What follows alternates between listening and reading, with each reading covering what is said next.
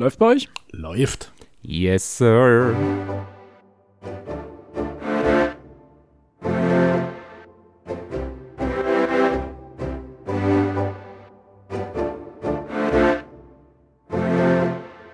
Und damit ein herzliches Hallo zu einer neuen Buchbesprechung mit äh, Alexander Röske, Max Bringmann und mir, Philipp Stöver. Ihr hört den Frontispitz Literatur Podcast. Willkommen, liebe Hörerinnen und Hörer. Willkommen, äh, Alex und Max. Wie Grüße. Hallo. Uns geht's gut, hä? Schlechten Menschen geht's immer gut. Ja, merk schon, das ist. Wir haben zum Glück unsere ganze Schlechtigkeit schon vor Drücken des Aufnahmeknopfs von uns gelassen. Es sind jetzt Blütenreihen wie das äh, die Leinwand, äh, um die es heute Ich wollte gerade sagen, ich habe kein Gemälde, das meine Sünden Das empfängt. war ja mal ein mega, ein mega Übergang. Also, das war- Naja. Also ich habe mich selber schon ein bisschen dafür geschämt. Deswegen, weil er so Wir wollen- offensichtlich war. glaub- okay. weil er so offen- offensichtlich war, ja. Äh, ich würde auch heute, da ich befürchte, dass wir wieder stundenlang überziehen werden und unsere selbst gesteckten Ziele von anderthalb Stunden einfach direkt schon zu Beginn des Podcasts reißen werden. Ich habe heute auch keine News rausgeschrieben. Ich habe das einfach auch irgendwie vergessen. Das liegt auch ein bisschen daran, äh, wir sind quasi in den Vorbereitungen für die Buchmesse, die jetzt diese Woche startet. Äh, wir nehmen heute am Montag, was heute, der 24. auf. Das heißt, äh, heute Aufnahme, Donnerstag kommt, hört ihr dann diese Folge schon, wahrscheinlich erst gegen Mittag, Nachmittag, je nachdem, wie schnell ich die noch schneiden kann. Und äh, Freitag sind wir dann schon auf der Buchmesse. Und dazu wird es dann auch nächste Woche eine neue Folge geben. Oder übernächste, nee, übernächste Woche gibt es dazu dann eine neue Folge. Ähm, mal gucken, wenn wir ganz flott sind, machen wir die einfach nächste Woche und schieben die dazwischen. Das müssen wir noch ein bisschen ausbaldowern, wann wir wie Zeit haben. Dann bekommt ihr sozusagen Updates äh, von uns auf der Buchmesse. Ansonsten äh, werden wir die Tage, die wir auf der Buchmesse sind, fleißig unseren Instagram-Account füllen. Also dementsprechend, falls ihr uns da noch nicht folgt, dann äh, könnt ihr dies tun. Und das war es dann quasi auch schon mit der Vorrede. Und äh, wenn ihr keine weisen Worte mehr und Anmerkungen habt, ja. Ich wollte nur sagen, dass die Nominierten des Deutschen Sachbuchpreises bekannt gegeben worden sind. Äh, da haben wir wenigstens eine kleine News zu Beginn. Ähm, und wieder erwarten, muss ich sagen, acht Bücher, von denen ich zwar einige schon mal gehört habe, aber keins bisher gelesen. Soll ich kurz die Nominierten nennen? Das wäre eigentlich ganz sinnvoll. Bitte. Ja. Also Omri Böhm, äh, Radikaler Universalismus jenseits von Identität, äh, erschienen im Propylen Verlag. Theresa Bücker, Alle Zeit, eine Ma Frage von Macht und Freiheit, ähm, im Ullstein Verlag. Ewald Frie, ein Hel äh, Hof und elf Geschwister, der stille Abschied vom bäuerlichen Leben in Deutschland, CH Beck Verlag. Judith Kohlenberger, das Fluchtparadox über unseren Widersprüchen, widersprüchlichen Umgang mit Vertreibung und Vertriebenen, Kremeyer und Scheriau Verlag. Meron Mendel, über Israel reden, eine deutsche Debatte im Kiwi Verlag. Hanno Sauer, die äh, Moral, die Erfindung von Gut und Böse, erschienen im Pieper Verlag. Martin Schulze-Wessel, Der Fluch des Imperiums, die Ukraine, Polen und der Irrweg in der russischen Geschichte, CH Beck Verlag. Und abschließend Elisabeth Wellershaus, wo die Fremde beginnt, über Identität in der fragilen Gegenwart, auch im CH Beck Verlag. Und äh, für mich besonders interessant, das kann ich auch noch sagen, ähm, sind Hanno Sauer mit Moral, die Erfindung von Gut und Böse, und Martin Schulze-Wessel, Der Fluch des Imperiums, Ukraine, Polen und der Irrweg in der russischen Geschichte. Die zwei sind schon auf meiner Merkliste gelandet. Alle anderen fand ich auch bei näherer Betrachtung weniger interessant für mich persönlich. Na, das kann für jeden natürlich anders sein. Ich kann, also im letzten Jahr habe ich ja, ich glaube, fünf von acht Nominierten gelesen ähm, und konnte dann so ein bisschen Feedback geben, wie ich es so fand. Aber dieses Jahr ist das schwer, bei mich auch wirklich, also es sind Sachen dabei, die interessieren mich wirklich gar nicht. Das ist bedauerlich, aber das ist nun mal so. Und was ich interessant finde, dreimal der CH Beck Verlag von acht Nominierten. Merkt man, die haben eine richtig Mhm. tolle Sachbuchliste. Ja, für mich war auch jetzt erstmal nichts dabei, was ich direkt äh, kaufen werde oder lesen muss. Allerdings bei Sachbüchern ist es ja häufig so, gerade wenn sie so aktuell sind von der Thematik, dass sie sich wenig lohnen, wenn man die in sechs, sieben Jahren liest. Also im Gegensatz zu Romanen, wo es fast egal ist, fast, ne, mit Einschränkungen. Aber bei Sachbüchern ist es teilweise einfach nicht lohnenswert, die noch zu lesen. Zum Beispiel habe ich noch, habe ich jetzt entdeckt, das ist irgendwie untergegangen. Es gab vom Reklam Verlag ein kleines Heft zu, also ein kleines Heft, Quatsch, so ein kleines Büchlein, typische Reklamgröße zu äh, Covid-19, was jetzt in der Krise zählt, hieß das, glaube ich. Mhm. Ach, das sind diese schwarz-weiß gestreiften, ne? Genau. Ähm, das habe ich mir während des ersten, das kam, glaube ich, im ersten äh, Covid-Jahr raus oder Ende des ersten oder Anfang des zweiten. Ähm, und das hatte ich mir da irgendwann gekauft und wollte es lesen. Das ist irgendwo zwischen die Bücher gerutscht. Ich habe es einfach jetzt wiedergefunden und dachte mir, hm, naja, gut. Ob ich jetzt gerade reizt mich nicht zu lesen.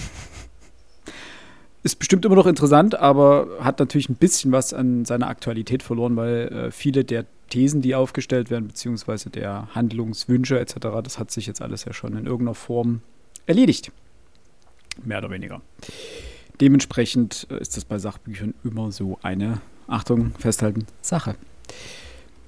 Ja, heute ist irgendwie. Das kann ich so nicht stehen lassen. Also du darfst das nicht so verallgemeinernd sagen. Ich glaube, so gerade sozial und politisch mag das sein, dass die relativ fix von der Realität überholt werden, aber du hast so viele Sachbücher, die sind auch in 40 Jahren noch aktuell. Ja, das ja, schließe ich ja gar nicht ähm, aus, aber bei der Liste jetzt war jetzt viel Aktuelles ja, dabei. Ja, ja, das stimmt was uns sozusagen jetzt in 40 Jahren wahrscheinlich nicht mehr so interessiert. Ich weiß, du spielst wieder auf dein Dinosaurierbuch an, das, äh, aber auch da hast du ja gesagt, dass sich die Forschung quasi selbst überschlägt. Nein, wenn, dann hätte ich auf Homicide angespielt. Ach so, ja, sehr gut. Und natürlich auf äh, den Gefangenen von Azkaban und sein maßgebliches Standardwerk zur Der Gefangene der von Gefangene von Alcatraz immer noch. Alcatraz und Azkaban. Ja, ich habe letztens mit meiner Tochter dritte Harry Potter Teil, klassisches Sachbuch. Klasse ich, habe, ich habe mir das Buch tatsächlich bestellt. Äh, Direktimport aus den USA. Eine Auflage von 1973. Ist noch nicht angekommen. Okay, sind gespannt. So, die Vorrede war wild und es bleibt wild, denn heute besprechen wir, auch wieder ein Wahnsinnsübergang, ich überschlag mich heute selber. Heute besprechen wir Oscar Wildes Das Bildnis des Dorian Gray. Zu finden auf ganz, ganz vielen äh, Must-Read-Listen der Weltliteratur.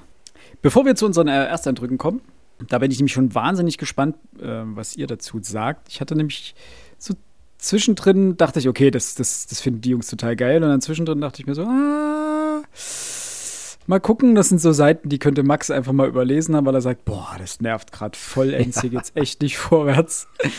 Deswegen bin ich da super gespannt. Ähm, bevor wir dazu kommen, würde ich einen kurzen Abriss äh, zu Oscar Wilde, Wildes Person äh, mal hier monologisieren.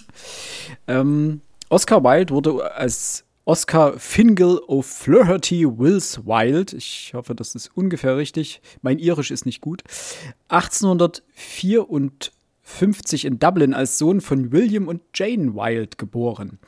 Ähm, er hatte noch einen älteren Bruder und eine jüngere Schwester. Letztere wurde allerdings nur zehn Jahre alt. Ähm, seine äh, Eltern, beide extravagant und auch schriftstellerisch tätig, brachten ihn frühzeitig mit anderen Künstlern und Schriftstellern in Kontakt. Also sein intellektueller Zugang zum Medium äh, ist schon, ist ihm gewissermaßen in die Wiege gelegt worden. Sein Vater William war ein führender Augen- und Ohrenarzt ähm, in Dublin, glaube ich, der selbst Literatur über Archäologie und Folklore verfasste. Und seine Mutter Jane galt als revolutionäre Lyrikerin, die sich dem Young Ireland Movement angeschlossen hatte, welches äh, die Unabhängigkeit Irlands von Großbritannien forderte. Also auch das äh, immer noch ein hochaktuelles, brisantes Thema. Ähm, nach seiner Schulzeit in Enniskillen ähm, an der Pot, äh, Portora Royal School studierte Wilde von 1871 bis 1874 klassische Literatur am Trinity College in Dublin. Und das wohl mit herausragenden Leistungen. Und nach einer Norditalienreise im Anschluss über Mailand, Venedig, Padua und Verona und noch weitere Städte ähm, und dem Erhalt eines Stipendiums von, ich glaube, 95 Pfund im Monat, studierte er von 1874 bis 1878 am Magdalen College in Oxford. Ähm, während der Zeit, das wusste ich noch nicht, das war, äh, war mir neu, während dieser Zeit trat er der Freimaurerloge bei und erhielt seine, die ersten literarischen Anerkennung, die erste literarische Anerkennung erhielt er 1878 für sein Gedicht Ravenna. Ähm, nach mit Auszeichnung abgeschlossenem Studium ließ er sich in no London nieder, ähm, wo er mit dem Pastellmaler Frank Miles eine Wohnung an der Themse teilte. Und äh, Wilde hat sich relativ schnell im prüden Viktoran viktorianischen London ähm, einen Ruf gemacht. Er wurde zwar zu, zum einen äh, bewundert für seine schriftstellerische Leistung, also auch für, die, für seine bildgewaltige Sprache. Dazu kommen wir dann auch nochmal, wenn es ums Buch selbst geht. Ähm, aber er war zu, eben auch ein wenig verschrien als Skandalautor und als Dandy. Sein Ruf gelangte allerdings auch über den Atlantik und so erhielt er 1881 eine Einladung in die USA und nach Kanada, wo er ein Jahr lang und über 100 Städte besuchte und Vorträge hielt. Ähm, danach, 1883, verbrachte er mehrere Monate in Paris, äh, wo er sich gewissermaßen mit der intellektuellen Elite der Stadt traf und austauschte. Ähm, und im Sommer desselben Jahres äh, ein weiteres Mal in die USA reiste. Ähm, es folgten dann auch Ende äh, 1883 weitere Vortragsreihen in Großbritannien. Und ein Jahr später, am 29. Mai 1884, heiratete er Constance Lloyd, eine Kinderbuchautorin aus gutem Hause. Äh, nach seiner Hochzeit unternahm er weitere Vortragsreisen durch Großbritannien, Schottland, Wales und Irland, arbeitete als Herausgeber, Dramatiker und Erzähler, ähm, wobei er sich zunächst vor allem durch Gesellschaftskomödien und satirische Werke hervortat. Generell schien die Kritik an der britischen Gesellschaft ein wiederkehrendes Thema in seinen Werken zu sein. Ähm, sein zentrales Prosawerk, um das es heute gehen soll, das Bildnis des Dorian Gray, konzentriert sich stark auf die Themen Moralität von Sinnlichkeit und Hedonismus und die Dekadenz der britischen Oberschicht. Dazu werden wir dann, wenn wir zum Buch selbst kommen, noch einiges sagen. Ähm, Wilde selbst ging mit seiner Homo- bzw. Bisexualität recht offen um, geriet äh, durch eine gezielte Provokation von John Sholto Douglas, dem neunten Marquis of Queensbury, allerdings in Verruf, ähm, der sich dann zu einem Skandal entwickelte. In dessen Verlauf äh, wurde er 1895 angeklagt und zu zwei Jahren Zuchthaus mit Zwangsarbeit wegen, in Anführungsstrichen, homosexueller Unzucht verurteilt. Dies trug maßgeblich auch zu Wilds Niedergang bei, denn diese zwei Jahre ruinierten eigentlich einen Großteil äh, von Wilds Gesundheit und nach Ende seiner Haft äh, floh er 1897 vor der gesellschaftlichen Ächtung aus England nach Paris und sollte auch nie wieder nach England zurückkehren. Er starb drei Jahre später mittellos und nahezu isoliert in Paris. Eine kleine Ergänzung. Ähm, ich befand mich ja in den oder in den Tagen nach Ostern in Paris und habe sein Grab besucht. Ähm, Oscar Wilde liegt auf dem Cimetière äh, Père Lachaise, das ist der Ostfriedhof, wenn man so möchte. Und das Grab, der Grabstein, also ich muss mal gucken, ob ich an das Bild rankomme. Ich habe auch ein Bild neben dem Grabstein gemacht, weil ich wusste, wir nehmen die Folge bald auf und dann äh, ist das ganz hübsch. Aber der Grabstein hat äh, mehrerlei interessante Sachen. Zum einen ist er sehr sehenswert, weil er wirklich besonders ist. Dort sieht man eigentlich eine nackte Figur, die quasi engelsgleich ähm, schwebt aber dazu jetzt zwei kleine Fun Facts. Ähm, in der LGBTQ-Szene ist er auch eine Art ja, Märtyrer, kann man fast sagen, ähm, geworden. Und so haben ganz viele Menschen aus dieser Szene seinen Grabstein geküsst. Mit Lippenstift. Aber das ist nicht gut für den Stein. Weswegen dieser Grabstein äh, 2000 Ah, 20, glaube ich, oder 2011, ich kann es nicht genau sagen, ähm, quasi reno renoviert wurde und eine wie Glasplatten am Rand hochgezogen wurden, damit man den nicht mehr küssen kann. Und nur um mal die Craziness der Persönlichkeiten zu, zu beschreiben, auf dem das Nachbargrab wurde halt quasi als Leiter benutzt und dabei ist der das Kreuz, das sich darauf befand, also irgendjemand muss so unglücklich draufgetreten sein, dass er dieses Steinkreuz abgetreten hat, ähm, um halt das Grab von Oscar Wilde küssen zu können. Und auch sein Gemächt war eben mit an dieser Statuette auf dem Grabstein angebracht. Aber irgendjemand war ein wenig gierig, sodass er heute entmannt auf diesem Friedhof thront. Ähm, denn das Gemächt befindet sich jetzt irgendwo anders, also tatsächlich noch auf dem Friedhof, wird auch aufbewahrt, aber ist halt abgebrochen. Ähm, und die Nachfragen von Oscar Wilde, tatsächlich mussten die das bezahlen, diese, diese Glasplatten am Rand. Also die haben die Renovierung dieses Grabsteins ähm, finanziert. Aber es ist ein wirklich schöner Grabstein. Und wenn ihr mal die Möglichkeit habt, also jetzt nur eine Reiseempfehlung von mir, wenn ihr in Paris seid, macht eine Führung über diesen Friedhof. Dort liegen so viele interessante Persönlichkeiten. Über Jim Morrison, Molière, Marcel Proust, Edith Piaf, Abelard und Eloise. Ähm, also ganz breit gefächerte Persönlichkeiten. Ähm, Chopin. Und äh, lasst euch von den Menschen, die dort Führungen geben, viele interessante Sachen erzählen. Das ist nämlich wirklich spannend. Ich packe euch einen Link mit in die äh, Show Notes der Folge. Ähm, es gibt nämlich auf Spiegel einen Artikel. Spiegel? Ja, auf dem Spiegel einen Artikel ähm, zur Restaurierung des Grabes. Und dort gibt es ein Bild, wie der Grabstein vorher ausgesehen hat. Der war wirklich über und über mit äh, roten Kussmündern bedeckt, also mit Lippenstift. Und da gibt es ein Bild davon, wie das vorher ausgesehen hat. Ich weiß nicht, ob das Bild, ist es noch dort zu sehen? Gibt's, steht das irgendwie daneben? Irgendwie zum Welches Betrachten, Bild? Oder ist das. Also wie das mal ja, ausgesehen hat? Fotografie. Genau. Es gibt eine Fotografie nee. davon. Nee, haben sie, okay, haben sie nicht. Das wäre ja noch interessant gewesen. Ähm, aber da seht ihr mal, wie der Grabstein aussieht, wie, wie die Glas, äh, wie das jetzt eingefriedet ist mit den Glasplatten. Ähm, und eben auch, wie es vorher ausgesehen hat. Kurz zum Buch. Ähm, den meisten sollte das Motiv ähm, im Bildnis des Dorian Gray bekannt sein. Ein junger Mann ähm, bekommt ein Bild gemalt, für das er Modell steht und ähm, wünscht sich, dass anstelle seiner selbst äh, das Gemälde altern äh, möge und seine seelischen Makel aufweisen solle und nicht er. Und im Grunde genommen geht es genau darum. Ähm, wir haben den Dorian Gray, das ist der junge Mann, um den es geht. Wir haben Sir Henry, wie ich ihn immer nur nenne. Watton heißt er, glaube ich, mit Nachnamen. Und Basil genau. Hallward, ähm, der Maler. Sir Henry verführt aus meiner Sicht ähm, Dorian Gray und zieht ihn auf die dunkle Seite des Hedonismus und ähm, des Dandytums und der, ja, aus meiner Sicht auch ein bisschen Verruchtheit ähm, deswegen wünscht sich Os äh, Oscar, sei schon, Dorian Gray das.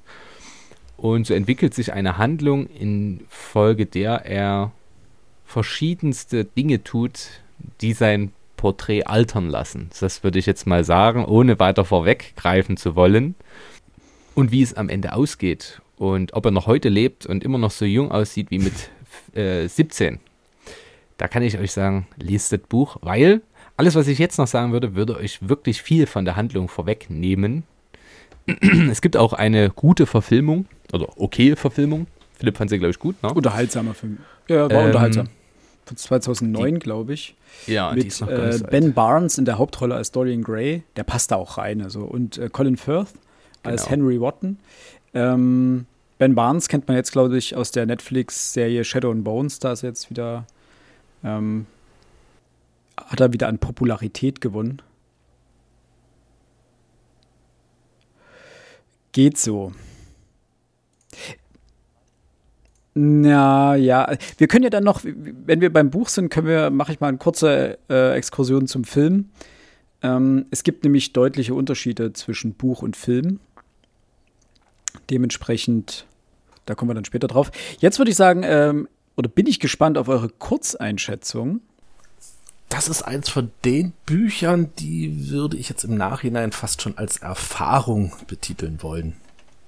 Ähm, es ist doch ein Buch, welches in meiner Lesart von, von, von sehr großen Extremen lebt.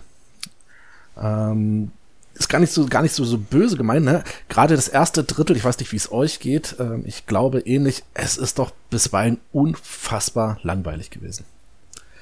Ähm, können wir nachher gerne noch drüber diskutieren. Ah, das, das war, da habe ich mich wirklich bisweilen durch die Seiten gequält und dann so etwa ab Seite 100 nimmt das Buch mit einem Schlag ein solches Tempo auf, wie man das eigentlich sonst, ähm, ich möchte fast sagen, fast nur von, von, von, von, nicht unbedingt von Thrillern ähm, sagen kann, aber es, es wurde dann zumindest kurzzeitig doch zu einem echten Page-Turner. Und das sorgte natürlich dafür auch, dass das Buch ganz automatisch eine unglaublich interessante Figurenzeichnung an den Tag gelegt hat. Also keine der einzelnen Figuren ist am Ende das, was sie am Anfang zu sein scheinen. das würde ich, das, das stelle ich jetzt einfach mal in den Raum. Ähm, nicht nur Dorian Gray, auch, auch, Max, wie hast du gesagt? Basil? Basil, ja. Ba Basil, wird der so ausgesprochen? Oder Sir, Sir, Sir Henry. Und Nichtsdestotrotz, die Figurenwandlung, die die, oder die Wandlung, die Figuren, die die, die die Figuren im Buch durchmachen, die sind zwar nicht immer ganz nachvollziehbar, aber sie sorgen, und das ist jetzt eigentlich eine schöne These, sie sorgen für einen ziemlich großen Widerspruch.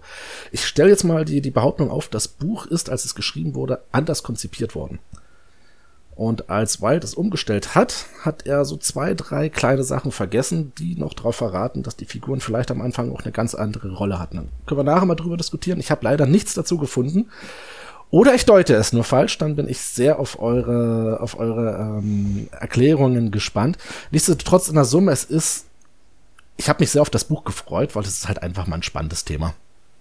Ja, äh, wenn man ich sag mal ganz, ganz frei von der Leber sprechen darf, ähm, seien wir mal ehrlich, Wild hat die Horcruxe erfunden, noch bevor es äh, Harry Potter gab. ist so. Ja? ja. Äh, ähm, es hat kleinere Schwächen, aber im Endeffekt hat es mir eigentlich ganz gut gefallen. Okay. Ich würde die Nummer zwei machen und ähm, das wird eine großartige Folge, kann ich jetzt schon sagen, weil ich null nachvollziehen kann, was Alex sagt. ich fand die ersten 100 Seiten richtig grandios. Okay. Und danach hatte das Buch für mich zwischendurch mal ein paar Längen, die ähnlich paradox, wie äh, Sir Henry die ganze Zeit spricht. So paradox muss ich jetzt meine ähm, Stellungnahme gestalten. Aus meiner Sicht ist es eines der besten Bücher, die ich überhaupt bisher gelesen habe. Und doch fiel es mir jedes Mal unfassbar schwer, wieder anzufangen, weil mich die Thematik erschaudern lässt. Jetzt muss man dazu sagen, ich bin ein absolut, also ich lehne Hedonismus eigentlich in fast allen Facetten und Formen ab. Aber er hat auch eine, naja, er führt mich in Versuchung drücken wir es mal so aus. Ich finde es wahnsinnig spannend, äh, darüber nachzudenken.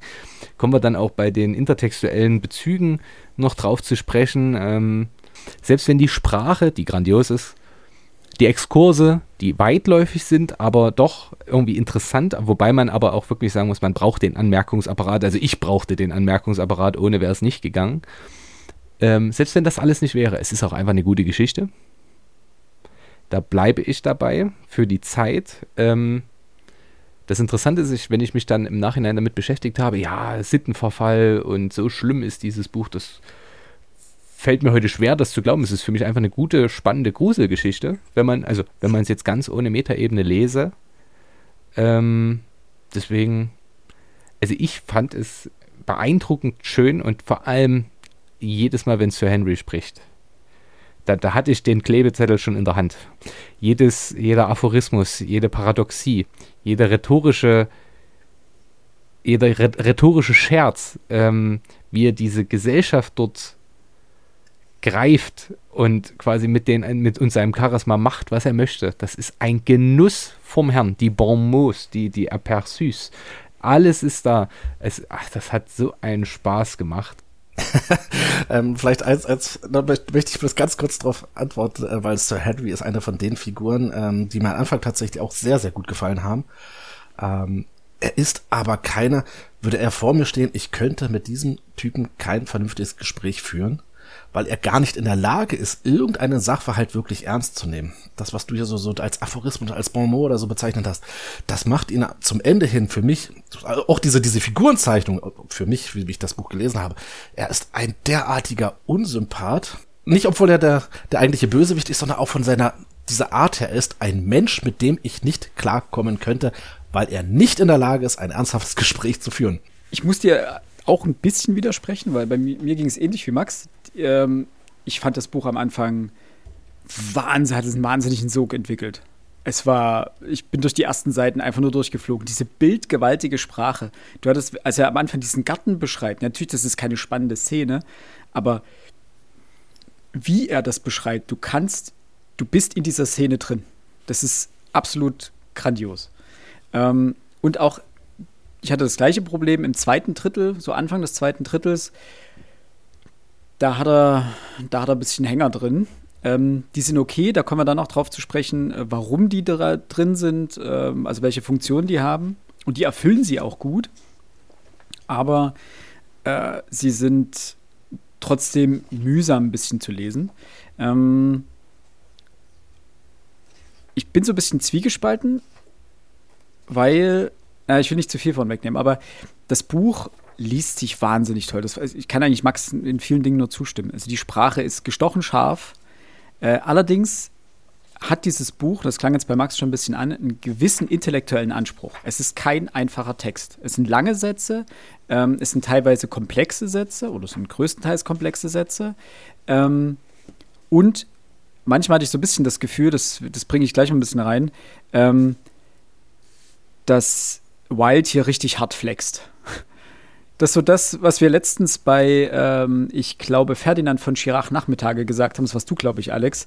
Du meinst, da wollte Schirach einfach mal zeigen, was er kann, wen er alles kennt und wie intellektuell er doch ist.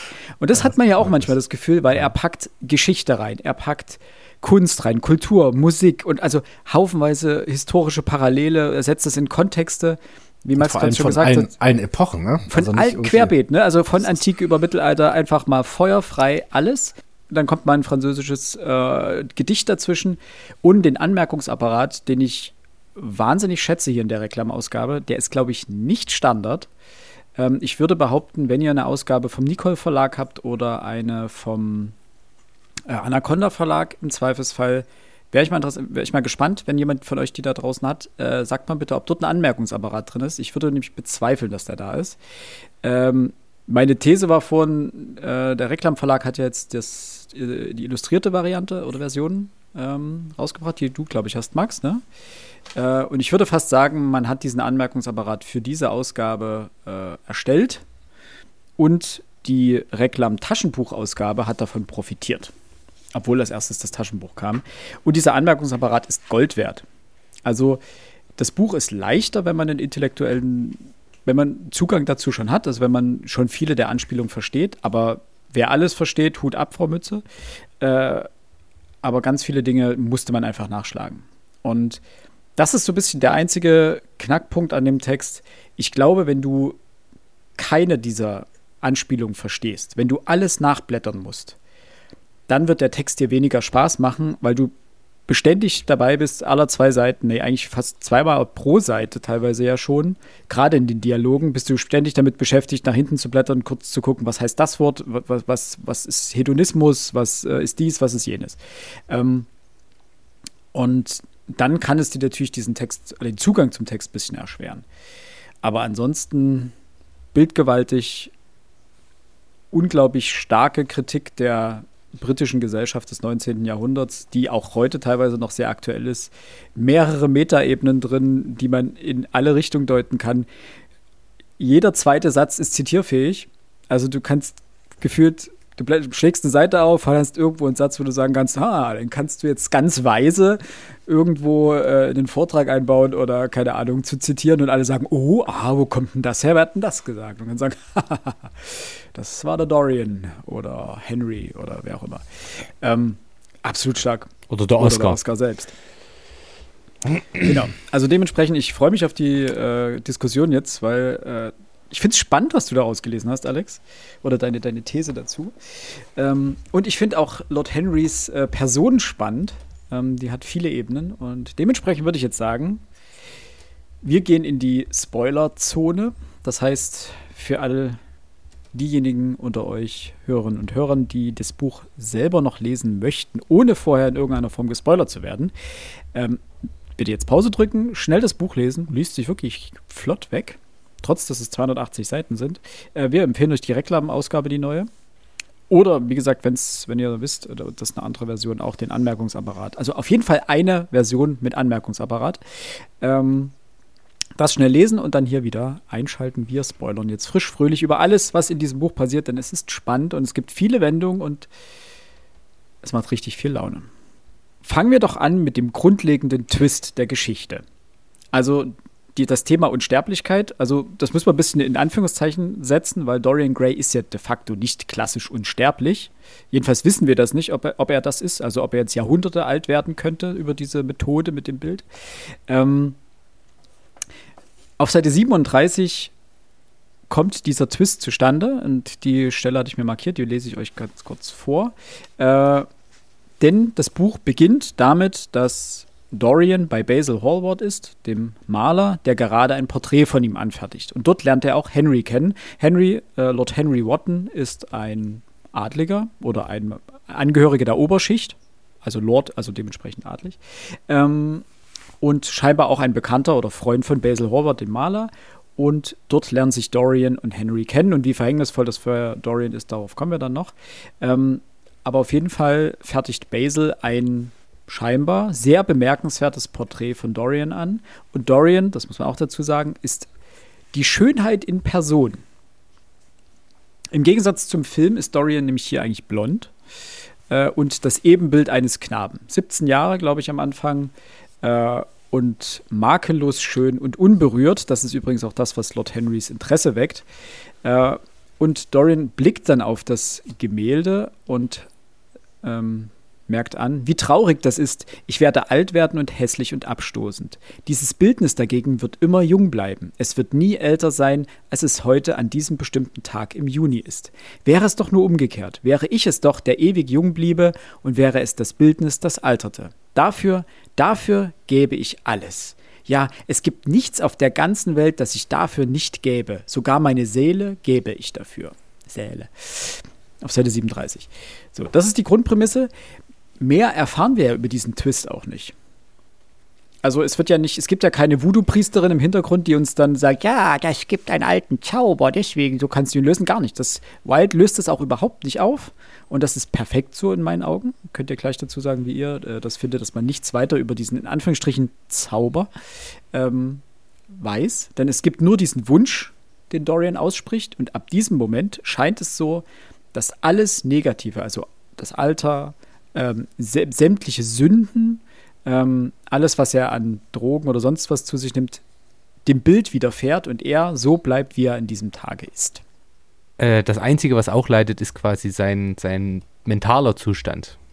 Ja, also den kann er nicht, oder sein Herz, wenn man so möchte. Ähm, Seine Seele. Das, ja. äh, genau, auch bei allen Schandtaten, die er begeht, ähm, er kann es mit sich selbst irgendwann kaum noch ausmachen, auch wenn er sich Mühe gibt, das wegzudrücken. Aber das war auch schon meine einzige Anmerkung. Alex. Ähm, was Philipp vorgelesen hat, das hat ja so ein Stück weit ähm, ein Faust-Chess-Motiv. Ja, also der, die, die Seele verkaufen, ähm, in dem Fall jetzt natürlich um ja, Unsterblichkeit, hast du schon gesagt, in Anführungszeichen zu bekommen. Ähm, und das würde ich gleich mal zum Aufhänger nehmen. Äh, ich sagte, das Buch war ursprünglich meiner Meinung nach vielleicht etwas anders konzipiert. Ich hatte ganz am Anfang ähm, tatsächlich gedacht, dass Basil, ich sage jetzt einfach eine Art Teufel ist. Der Beelzebub. Ähm, es geht gleich auf der allerersten Seite, das Buch jetzt nämlich los, ähm, etc. etc. Der Künstler selbst, Basil Hallward, dessen plötzliches Verschwinden vor einigen Jahren seinerzeit so großes Aufsehen in der Öffentlichkeit erregt und Anlass zu vielen seltsamen Vermutungen gegeben hatte. Es wird ja nirgends erklärt, wo er war. Und dann kommt er zurück und malt ein Bild, welches scheinbar, auch das ohne es zu erklären, magische Fähigkeiten besitzt. Und dann kommt eben dieser Satz, ne? dieses, dieses fausche Motiv. Ähm, Gray wünscht sich im Beisein Basils eben, dass doch das, dieses Bild statt seiner, seiner Stadt ähm, altert, er selbst die ewige Jugend behält. Das war so dieser, dieser allererste Gedanke, okay, vielleicht, vielleicht ist Basil der eigentliche, der Anführungszeichen, der Bösewicht. Ist er nicht? Da kommen wir später noch dazu. Und meine These werde ich nachher weiterführen. Okay, so kleine Rippchen. genau. Max, bitte. Aber die Faustthese ist richtig. Ist richtig? Du hast nur die falsche Person ja. genommen. Denn für mich äh, ist äh, Harry oder Sir Henry ähm, definitiv Mephisto. Def definitiv, definitiv. Also allein für seine sein ironisches Sprechen, ähm, seine geistreichen Ausführungen, sein äh, aufs Kreuz legen intellektuellerweise aller anderen, passt er perfekt ähm, auf den Mephisto. Dorian muss nicht verjüngt werden, muss nur jung bleiben. Anders als Faust, der ja verjüngt wird. Ähm, jetzt könnte man Basil tatsächlich als Wagner sehen. Es gibt ja noch ganz viele verschiedene Faust-Ausführungen. Ähm, Im Goethe'schen Faust äh, stirbt Faust ja am Ende des ersten Teils nicht. Es gibt eine, eine Clara, Clara, ein Gretchen, ja, um Gottes Willen, ein Gretchen, ähm, die an ihrem Faust, beziehungsweise die Sybil, die an ihrem Dorian zugrunde geht. Ansonsten die Grundstruktur dieses, äh, dieses Fauststoffs, diese, die, die passt aus meiner Sicht äh, vollständig dort rein. Ähm, das Einzige, was dem Buch halt völlig abgeht, ist die, die metaphysische Ebene, die es im Faust eben stets und ständig gibt. Na, also die mit Gott, der, der, der quasi Mephisto hat ja einen Pakt mit Gott oder in, in, in eine Wette. Die äh, taucht hier jetzt nicht auf.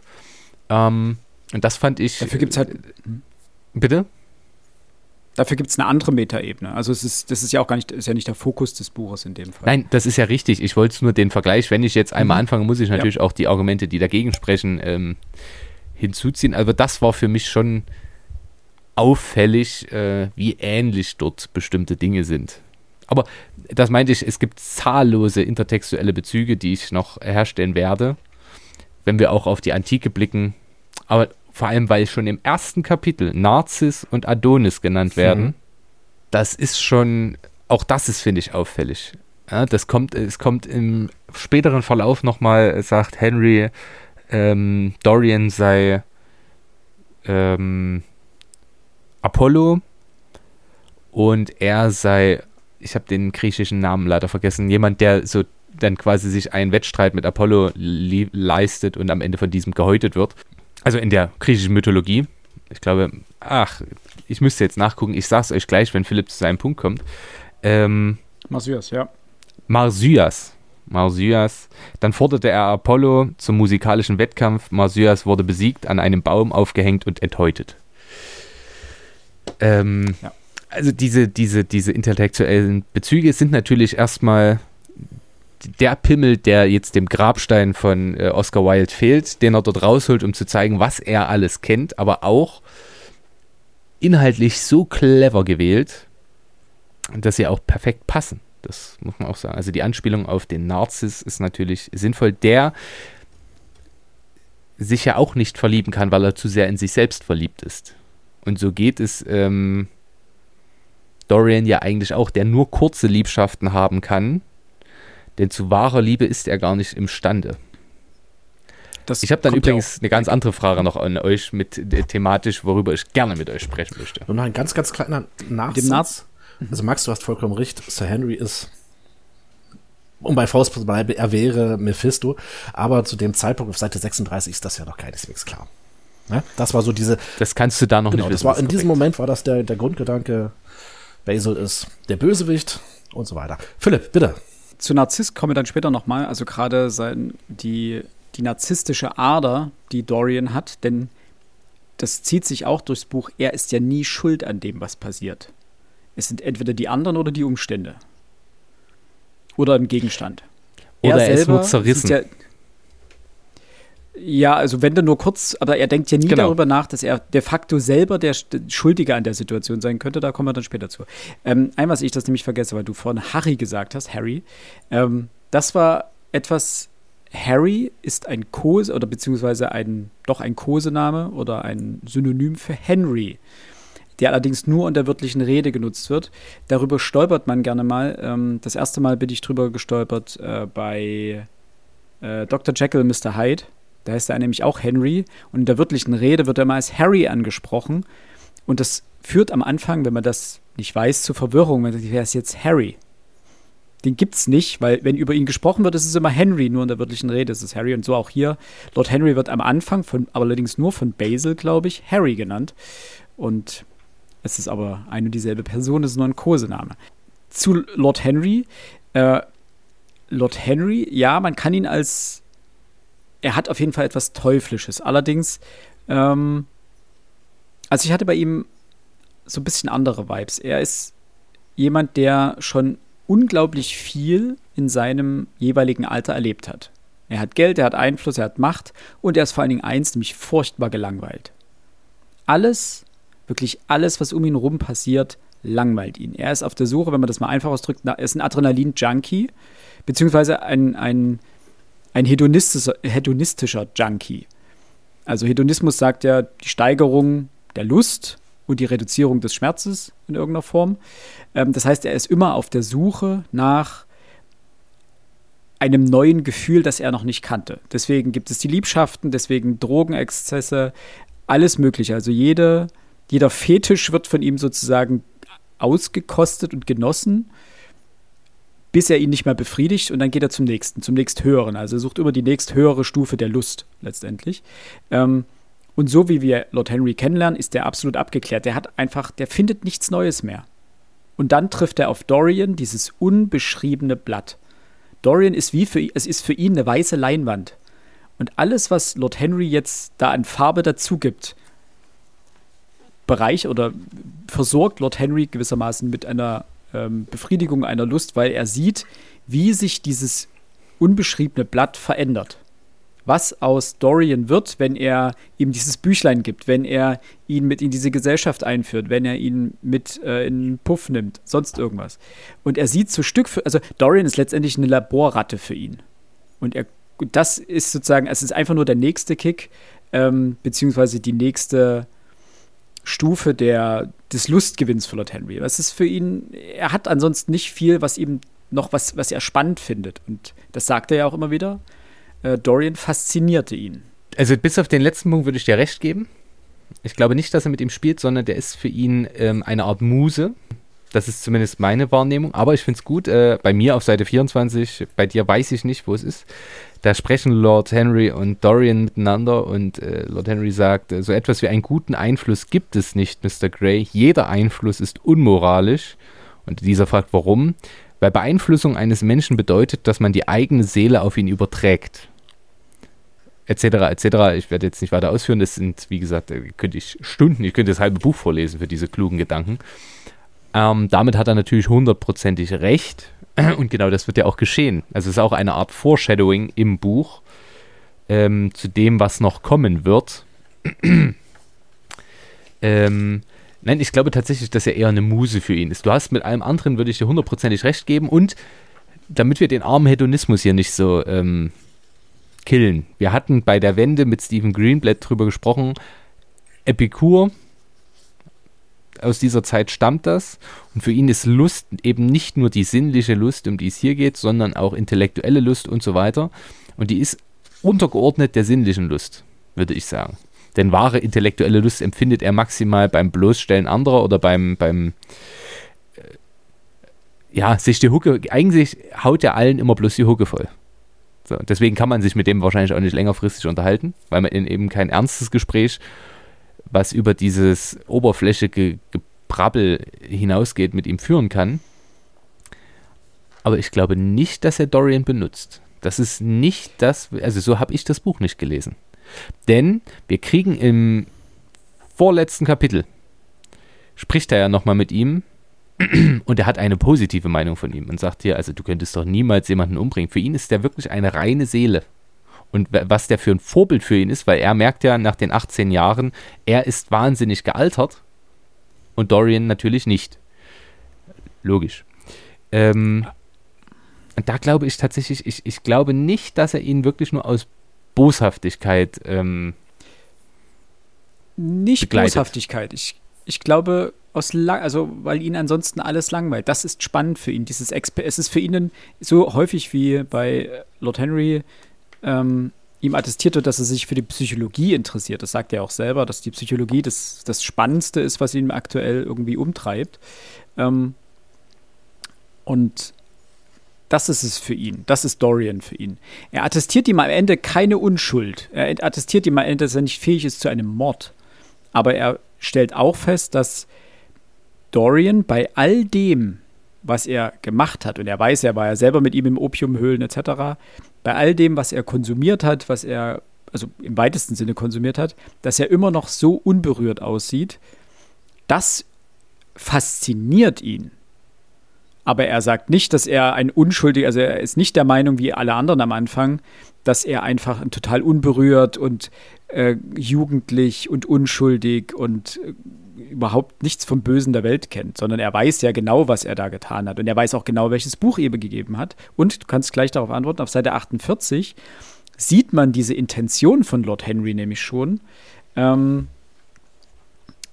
Sich mit ihm zu unterhalten war wie das Spiel auf einer leisen Violine. Er reagierte auf jede Berührung und Vibration des Bogens. Es lag etwas ungemein Fesselndes darin, Einfluss auszuüben. Nichts kam dem gleich. Die eigene Seele in irgendeine anmutige Gestalt hinein zu verlegen und sie dort einen Augenblick verweilen zu lassen, das Echo der eigenen Ansichten und Gedanken bereichert, um den Wohlklang von Leidenschaft und Jugend aus fremdem Mund widerhallen zu hören, die eigene Stimmung auf einen anderen Menschen zu übertragen, als wäre wäre sie ein feines Fluidum oder ein fremdartiger Duft, darin lag wahre Wonne. Vielleicht die befriedigendste Wonne, die uns in einer so beschränkten und vulgären Zeit wie der unseren noch verblieben ist. Einer Zeit so grob sinnlich in ihren Genüssen und so schrecklich gewöhnlich in ihren Zielen. Und er war ein wunderbarer Menschentypus, dieser junge Mann, dem er durch einen so merkwürdigen Zufall in Basel.at begegnet und so weiter. Punkt, Bindestrich. Ähm, also darin liegt es, es ist ein Lust, Dorian ist ein Lustgewinn für ihn und die Art und Weise, wie er ihn beeinflussen kann. These. Also ich möchte mich da auf Philips Seite stellen. Ähm, vielleicht auch nicht nur aus, aus absoluter Boshaftigkeit ähm, heraus, aber ich würde noch eine zweite Stelle vorlesen, da kommt das äh, fast noch ein bisschen deutlicher äh, zu tragen. Lord Henry beobachtete ihn, also Dorian, mit seinem hintergründigen Lächeln. Er wusste genau, wann es psychologisch geboten war, nichts zu sagen. Er empfand größtes Interesse. Er war erstaunt über die unmittelbare Wirkung, die seine Worte gezeitigt hatten. Etc. etc. Er hatte lediglich einen Pfeil in die Luft geschossen. Hatte er ins Schwarze getroffen, wie faszinierend der junge Mann war. Also ich glaube, glaube, wie gesagt, ich gebe dir da vollkommen recht, ich glaube auch, dass ich bei Lord Henry, also bei Harry, so langsam der Gedanke herausbildet, Einfluss auf ihn zu nehmen. Und das Buch, was, ich sag mal, diesen unfassbar schlechten Einfluss nachher auf Dorian hat, das stammt ja auch von Lord, von Lord Henry. Und er hat es ihm ja auch nicht, genau, Mit nicht grundlos gegeben. gegeben. Max? Ja? Also Bösartigkeit würde ich komplett rausnehmen. Also das nur ganz kurz als Zwischenwurf. Äh, ich attestiere Lord Henry überhaupt null Bösartigkeit. Gar nicht. Das ist einfach, das ist klinisches Interesse schon fast. So, Max. Ähm, ich würde mal unsere Meinung verbinden. Mhm. Ich glaube, das ist eine Entwicklung, die er da durchmacht. Auch Henry zu Beginn würde ich tatsächlich euch völlig recht geben. Genau das Gefühl hatte ich auch. Aber mit äh, dem weiteren Verlauf des Buches ist meine persönliche Ansicht, er entwickelt er sich tatsächlich. Wie geht also anders? Ähm, auch Dorian hat dann genau das auf junge Menschen, diesen Einfluss, lässt sie verkommen und wirft sie weg wie ein gebrauchtes Taschentuch. Und auch Henry macht das grundsätzlich, aber nicht mit Dorian ich glaube, er schätzt Dorian wirklich wert und nicht nur aus klinischem Interesse, sondern auch, ähm, weil er an ihm sich selbst oder seinen, seinen Wunsch, wie er gern gewesen wäre, sehen kann. Der genießt dieses, äh, den Einfluss, den er hat, hundertprozentig. Aber es ist auch eine Art, das meinte ich mit Muße, eine Art Vorbild, ein Ideal, das er anbeten kann. Ähm, wie eine Statue, wie ein Gemälde quasi. Ähm, ja.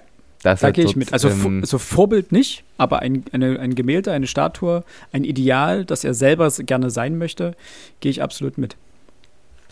Weil, mm, ja. Und ich denke auch, dass Dorian überflügelt, wie häufig, ne? Der, der, der Schüler überflügelt seinen Meister. Ähm, Lord Henry ist ja sowas wie sein Meister, der ihn unter seine Fittiche nimmt. Und Dorian mit der Möglichkeit, alles tun zu können, ohne dass es in irgendeiner Form negativen Einfluss auf sein Äußeres hat, ähm, überflügelt Lord Henry deutlich. Auch in den Dingen, die er tut. Deswegen kann sich Lord Henry am Ende auch überhaupt nicht vorstellen, dass Dorian einen Mord begangen haben könnte. Aber, und das gibt, es gibt diese eine Szene relativ weit hinten im Buch, Lord Henry sagt ja dann kurz vor Ende, er würde so gerne jemanden kennen, der einen Mord begangen hat. Das wäre doch was. Also auch da wieder dieses Interesse, dieses fast schon perverse Interesse an der Natur, der, den Abgründen der menschlichen Seele. Und er kann es sich aber einfach wie alle anderen auch nicht vorstellen, also wie fast alle anderen, denn es gibt ja diese, ähm, diese Prostituierte aus dem Hafenbereich, äh, die sagt, er ist der allerschlimmste, also Dorian ist der allerschlimmste von, von allen. Den sie, einen schlimmeren hat sie nie getroffen, einen verdorbeneren Menschen hat sie nie getroffen. Aber Lord Henry kann es sich bis zu Ende nicht vorstellen. Ich möchte an dieser Stelle noch eine Frage stellen, Philipp. Wo mhm. ist Lord Henry mit in einer Opiumhöhle? Und wann? Das wird nicht, das wird nicht direkt gesagt. Ähm, es kommt zwischendrin, das sind diese, diese Stellen, wo diese Jahre überbrückt werden. Ähm, da wird erwähnt, dass äh, Henry, also Lord Henry Dorian einige Etablissements verschiedener Art gezeigt hat, eben unter anderem auch Opium und Bordelle waren, glaube ich, auch dabei, etc.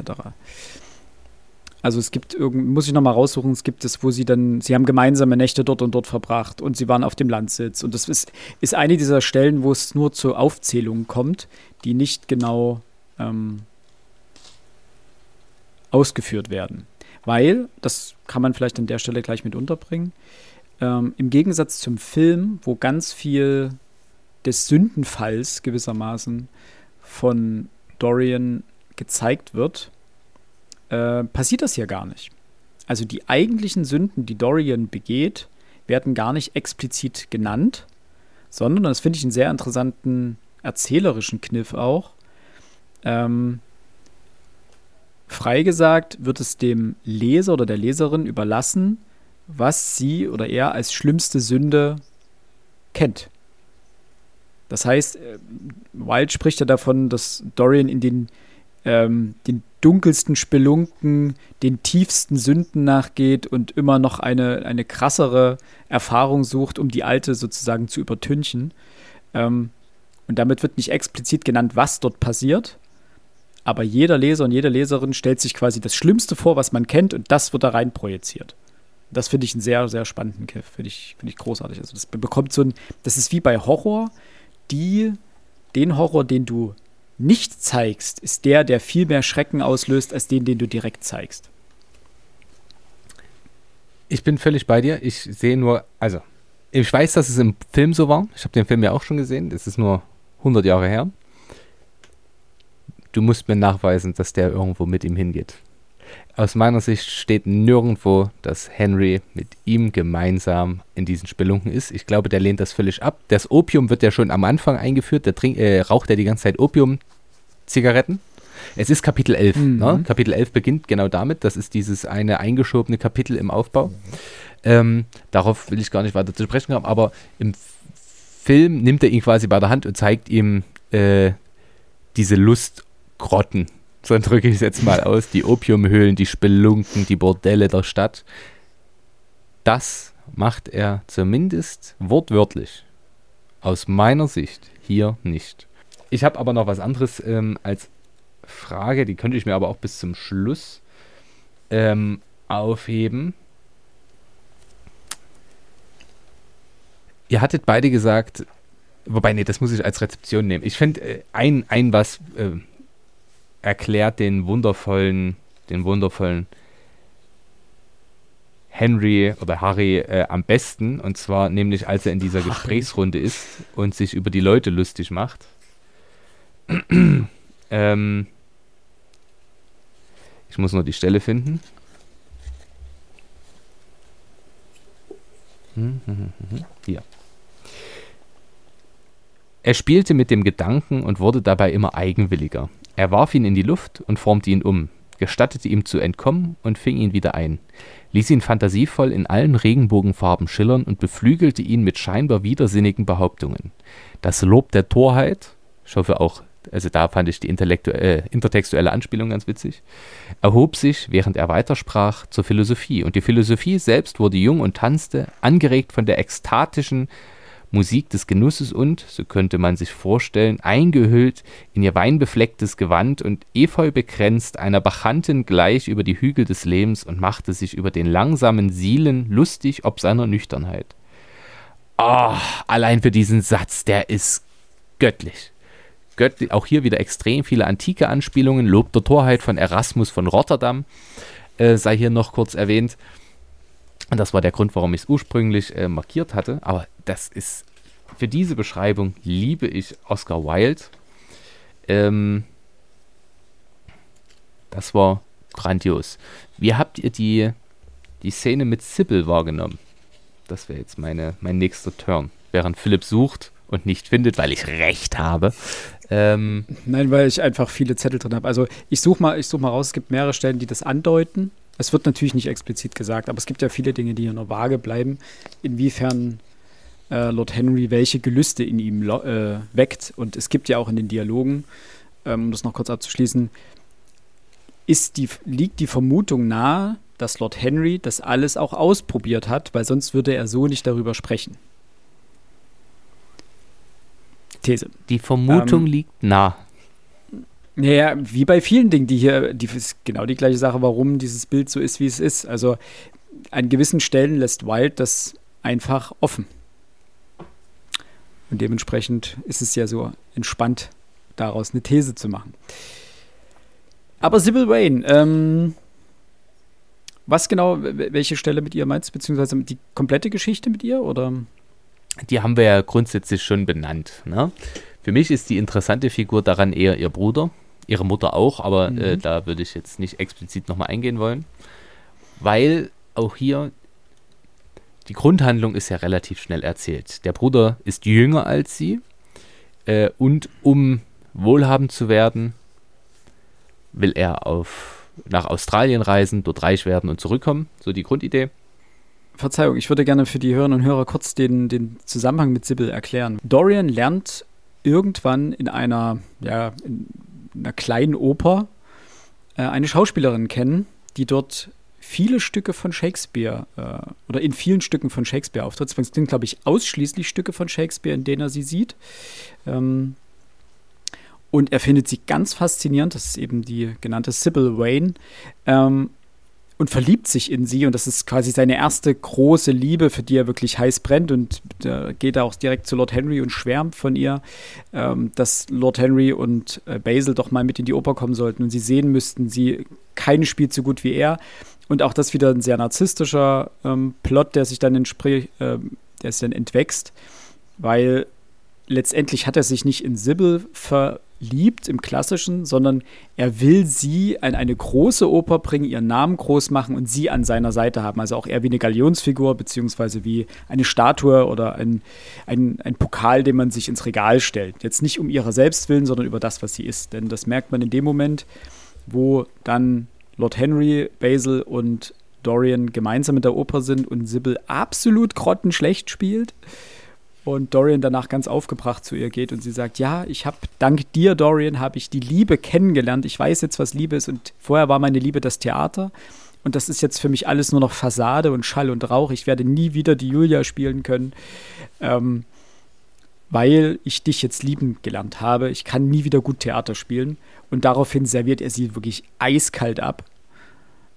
und lange Rede, kurzer Unsinn. Am Ende bringt sich Sybil ähm, selber um aufgrund dieser, ähm, dieser Enttäuschung, dieser, dieser, dieses quasi gebrochenes Herz äh, aufgrund dieser Zurückweisung bringt sie sich selber um, worauf ihr Bruder Rache schwört und Dorian töten möchte. Weil wir so viel über antike Anspielungen gesprochen haben. Ich, das ist ein ganz kleiner Moment. Aber ähm, Sybil will sich von ihrem Bruder Jim verabschieden. Ähm, die laufen rum. Er sagt ihr hier, pass mit dem Adligen auf, das wird kritisch. Ähm, und du hast ja schon das Outcome gesagt, nämlich sie bringt sich um, seinetwegen, und daraufhin schwört Jim Rache. Und die beiden laufen herum.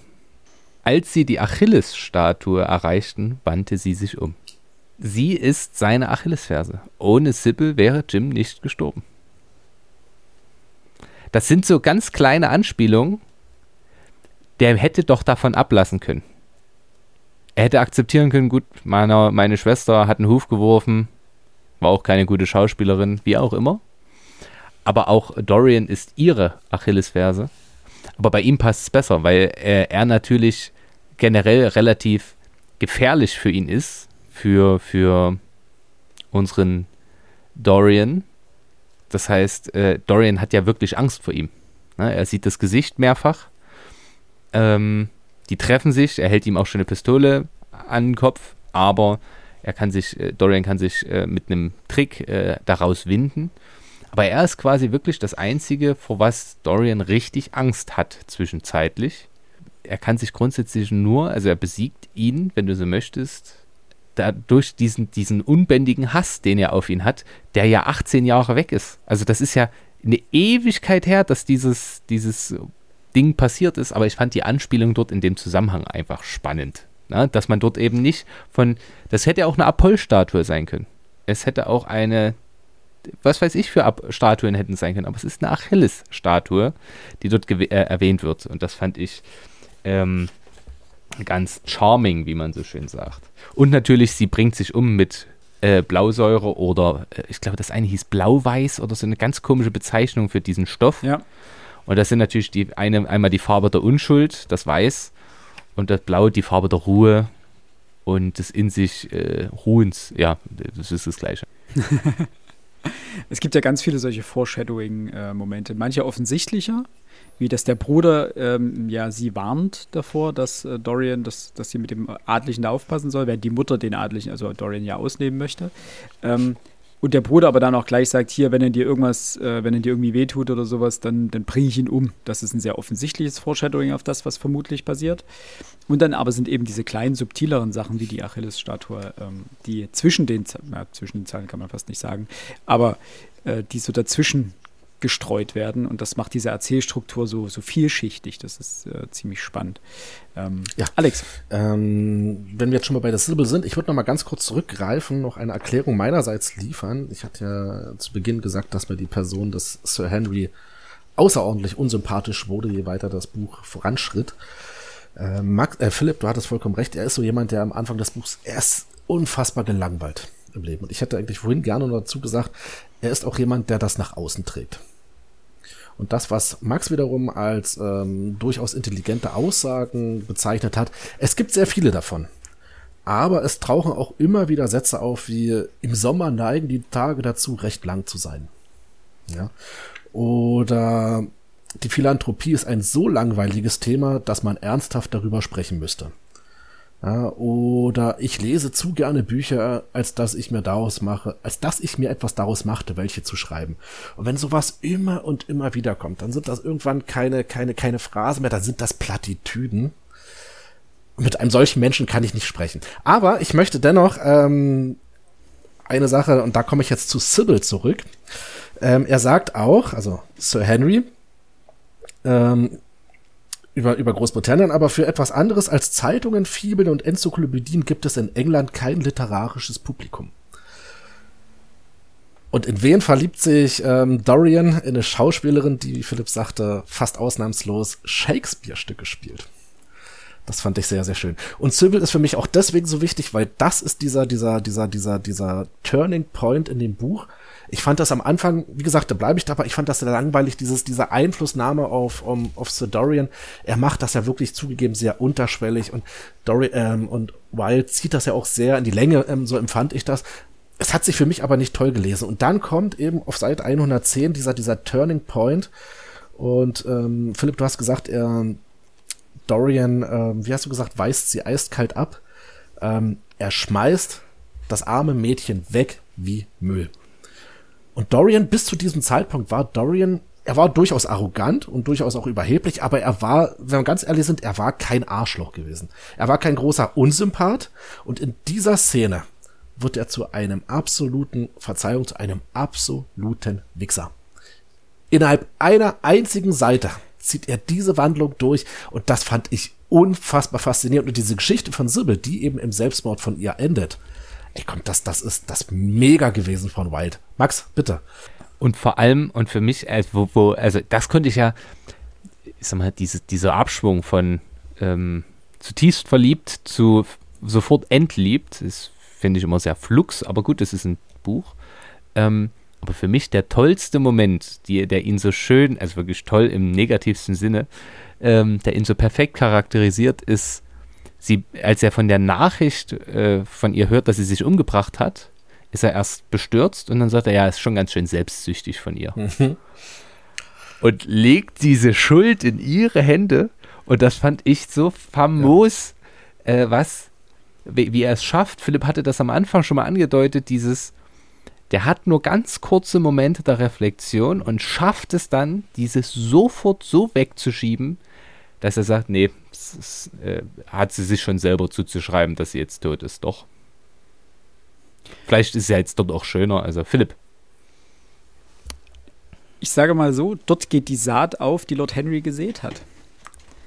Denn diese ganze Einflussnahme, die gipfelt ja darin, dass er sie komplett cancelt. Dass er die dort wirklich, wie, wie hast du gerade gesagt, wie Scheiße mhm. behandelt. Ähm, und da geht die Saat auf. Und dann hat er diese Momente der Reue. Er will ja dann auch sagen, nein, ich werde jetzt ein besserer Mensch, ich werde sie jetzt doch heiraten. Und dann bekommt er die Nachricht des Todes. Und dann wer und dann hat er auch weiterhin danach, kurz nachdem er diese Nachricht bekommen hat, hat er diese Momente der Reue. Er will noch einlenken, er will sich, er will irgendwie Buße tun. Das sind zwei, drei Zeilen nur.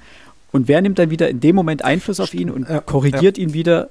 Lord Henry, der sagt, nein, das ist jetzt so, wichtig ist erstmal, dass jetzt nichts auf dich zurückfällt. Sie kennen deinen Namen nicht und heute Abend gehen wir mit meiner Schwester was essen. Die hat ein paar hübsche Freundinnen, Feuer frei, wir gehen heute Abend in die Oper. Äh, also sofort in dem Moment, wo, also immer in den Momenten, wo Dorian, jedenfalls am Anfang, Zweifel hegt, ist Lord Henry das negative Korrektiv. Ja, mhm. Und was du gesagt hast zum Thema, ähm, du kannst mit so jemandem nicht reden. Heute würden wir, glaube ich, sagen, das ist ein toxischer ja, Mensch. Ja. Denn das zieht sich durchs komplette Buch. Also alles, was du vorgelesen hast, sind für mich Aussprüche der Langeweile man müsste sich mit dem Thema tiefer beschäftigen. Ach, im Sommer sind die Nächte, die Tage lang. Das ist alles so, ach Leute, es interessiert mich alles nicht. Daraus generiere ich keinen Lustgewinn, was auch immer. Und, das ist mir gerade gegen Ende aufgefallen, es gibt am Ende diese Tea Party, äh, auf der Lord Henry jedes Gespräch mhm. zermürbt. Ja. Weil alles, was andere sagen, außer dass manchmal was Dorian sagt, aber selbst das, es wird alles dekonstruiert. Jemand sagt etwas, er erwidert kurz etwas, dekonstruiert, neues Thema. Eine andere Person sagt etwas, aber so und so, er dekonstruiert, neues Thema. Also dort die Themen werden verschlissen, wie Dorian dann später wahrscheinlich Opium in sich reinschaufelt. Ähm, es geht hintereinander weg und das macht Lord Henry die ganze Zeit in dem Buch. Jedes, jedes Thema wird von ihm dekonstruiert. Auch, und das zu Recht natürlich, die, oder vermutlich zu Recht, die Aristokratie Englands im 19. Jahrhundert. Die seziert er ja förmlich. Das ist diese, dieser gesellschaftskritische Aspekt, den Wilde damit reinbringt. Diese Oberschicht kommt einfach überhaupt nicht gut weg. Und die wird maßgeblich von Lord Henry dekonstruiert.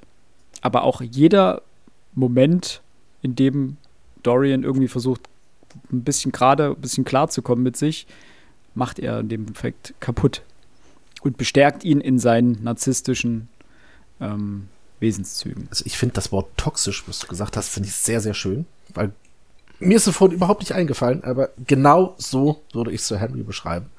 Und dann, ähm, die, die Idee kam mir jetzt auch gerade, es gibt für Sir Henry keinen Ebenbürtigen. Ne? Sir Henry ist jemand, der zu Recht oder zu Unrecht über allen anderen steht. Max? Max? Ja. Die eine Gräfin, oder Gräfin, wie auch immer, die zum, mit der er zum Schluss spricht, die kann ihm zumindest gegen, also ein bisschen Paroli bieten. Die ja, haben ganz stimmt. großartige ja. äh, Dialoge. Das stimmt, ja. ja. Ähm, die Frage ist, und das wäre jetzt eine Frage für mich zum Abschluss gewesen, ist das Buch eine Kritik oder ein Fest der Dekadenz? Denn ich finde, es gibt viele Stellen, in denen das nicht ganz klar rüberkommt, was hier gut, also anders, wo der Autor sich positioniert. Der aus meiner Sicht ist hier sowohl Ekel vor diesen Menschen, aber auch der interessierte Blick ist schon auch ein bisschen, naja, Begeisterung ist der falsche Begriff. Staunen. Mir fällt ja noch kein stimmiger Begriff ein für das. Faszination, ja, doch. Das, das, das ist ja das, was schon. Lord Henry sagt. Dorian ist fasziniert. Man ist fasziniert von diesen Menschen, die ähm, von diesen Persönlichkeiten des öffentlichen Lebens, deren Fassade man kennt, deren Maske man kennt. Und umso tiefer, ich meine, was machen wir denn heute mit unserem Voyeurismus-TV? Ist da auch nichts anderes. Mhm. Es gibt Prominente, die sich dann irgendwann äh, ins Dschungelcamp begeben oder sonst irgendwas machen oder die plötzlich dekonstruiert werden aufgrund eines Skandals und plötzlich kommt raus, seit 20 Jahren schlägt er seine Frau und macht dies und jenes und nimmt Drogen und ist komplett abgestürzt und wir haben immer gedacht, es wäre so ein Saubermann. Äh, letztendlich ist es ja genau das, diese Fassade die Person des öffentlichen Lebens der Gesellschaft zeigen. Und die wird hier, das wird natürlich komplett auf die Spitze getrieben. Und ich denke, das, was du gesagt hast, dieses, dieses Feiern der Dekadenz, die Interpretation hat durchaus seinen, sein, seine Daseinsberechtigung, denn sie wurde ja zum Erscheinen, oder in der Zeit des Erscheinen des Buches, wurde sie ja auch so gelesen. Es gab ja ziemlich, ziemliche Verrisse, steht ja im Nachwort drin, ähm, gab ja einige Verrisse des Buches, die gesagt haben, das ist, das ist abscheulich, was dort beschrieben wird. Ich würde fast vermuten, getroffene Hunde bellen.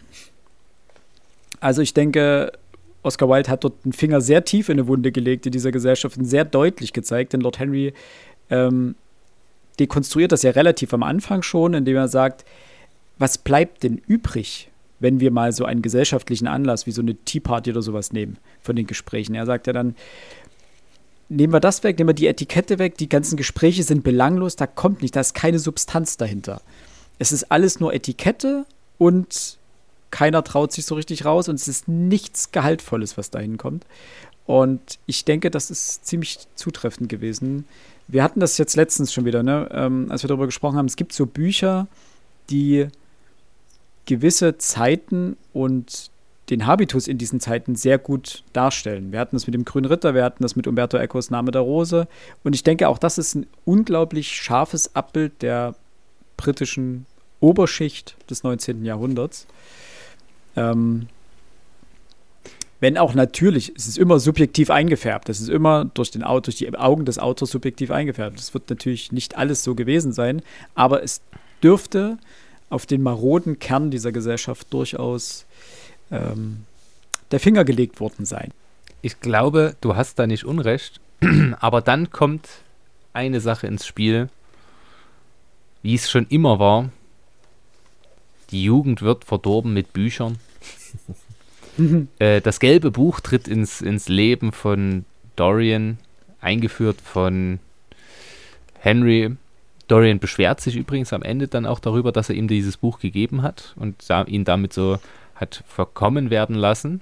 Oh, Philipp. Das ist genau wie, das ist wieder genau der Punkt. Am Ende sucht er die Schuld wieder bei jemand anderem. Seine, sein, sein, sein ganzer Niedergang, es sind immer die anderen. Es ist immer eine andere Person oder die Umstände, die ihn dazu gebracht war, haben. Sybil war selber schuld an ihrem Selbstmord. Basil war schuld, dass er ihn abgestochen hat, weil er dieses Bild gemalt hat. Lord Henry war mit diesem Buch schuld, dass er überhaupt in diesen Sündenpfuhl geraten ist. Der äh, James war selber schuld, dass er, was, was rennt er auch auf dem Grundstück rum und lässt sich dort abknallen. Es sind immer die anderen. Es, sind, es ist nie er. Das ist so unglaublich. Entschuldigung. Damit ist es eigentlich auch heute noch sehr aktuell. Verantwortung übernehmen ist eine schwierige Sache. Ähm, in dem Fall dieses gelbe Buch, die Forschung hat es ja, also anders. Oscar Wilde hat immer gesagt, nein, das ist nicht das Buch, was er hier sagt, was es sein soll, aber die, die ähm, Parallelen sind aus meiner Sicht zu offenkundig. Äh, aus meiner Sicht handelt es sich auch um äh, Joris K. Huysmans äh, gegen den Strich, halte es hier euch, äh, den, das können leider die Zuhörerinnen und Zuhörer jetzt nicht sehen. Ähm, dass es sich um dieses Buch handelt, das ist für mich doch relativ klar, denn das, was dann geschildert wird, äh, das passt zu gut zu diesem Buch. Und äh, Huysmans ähm,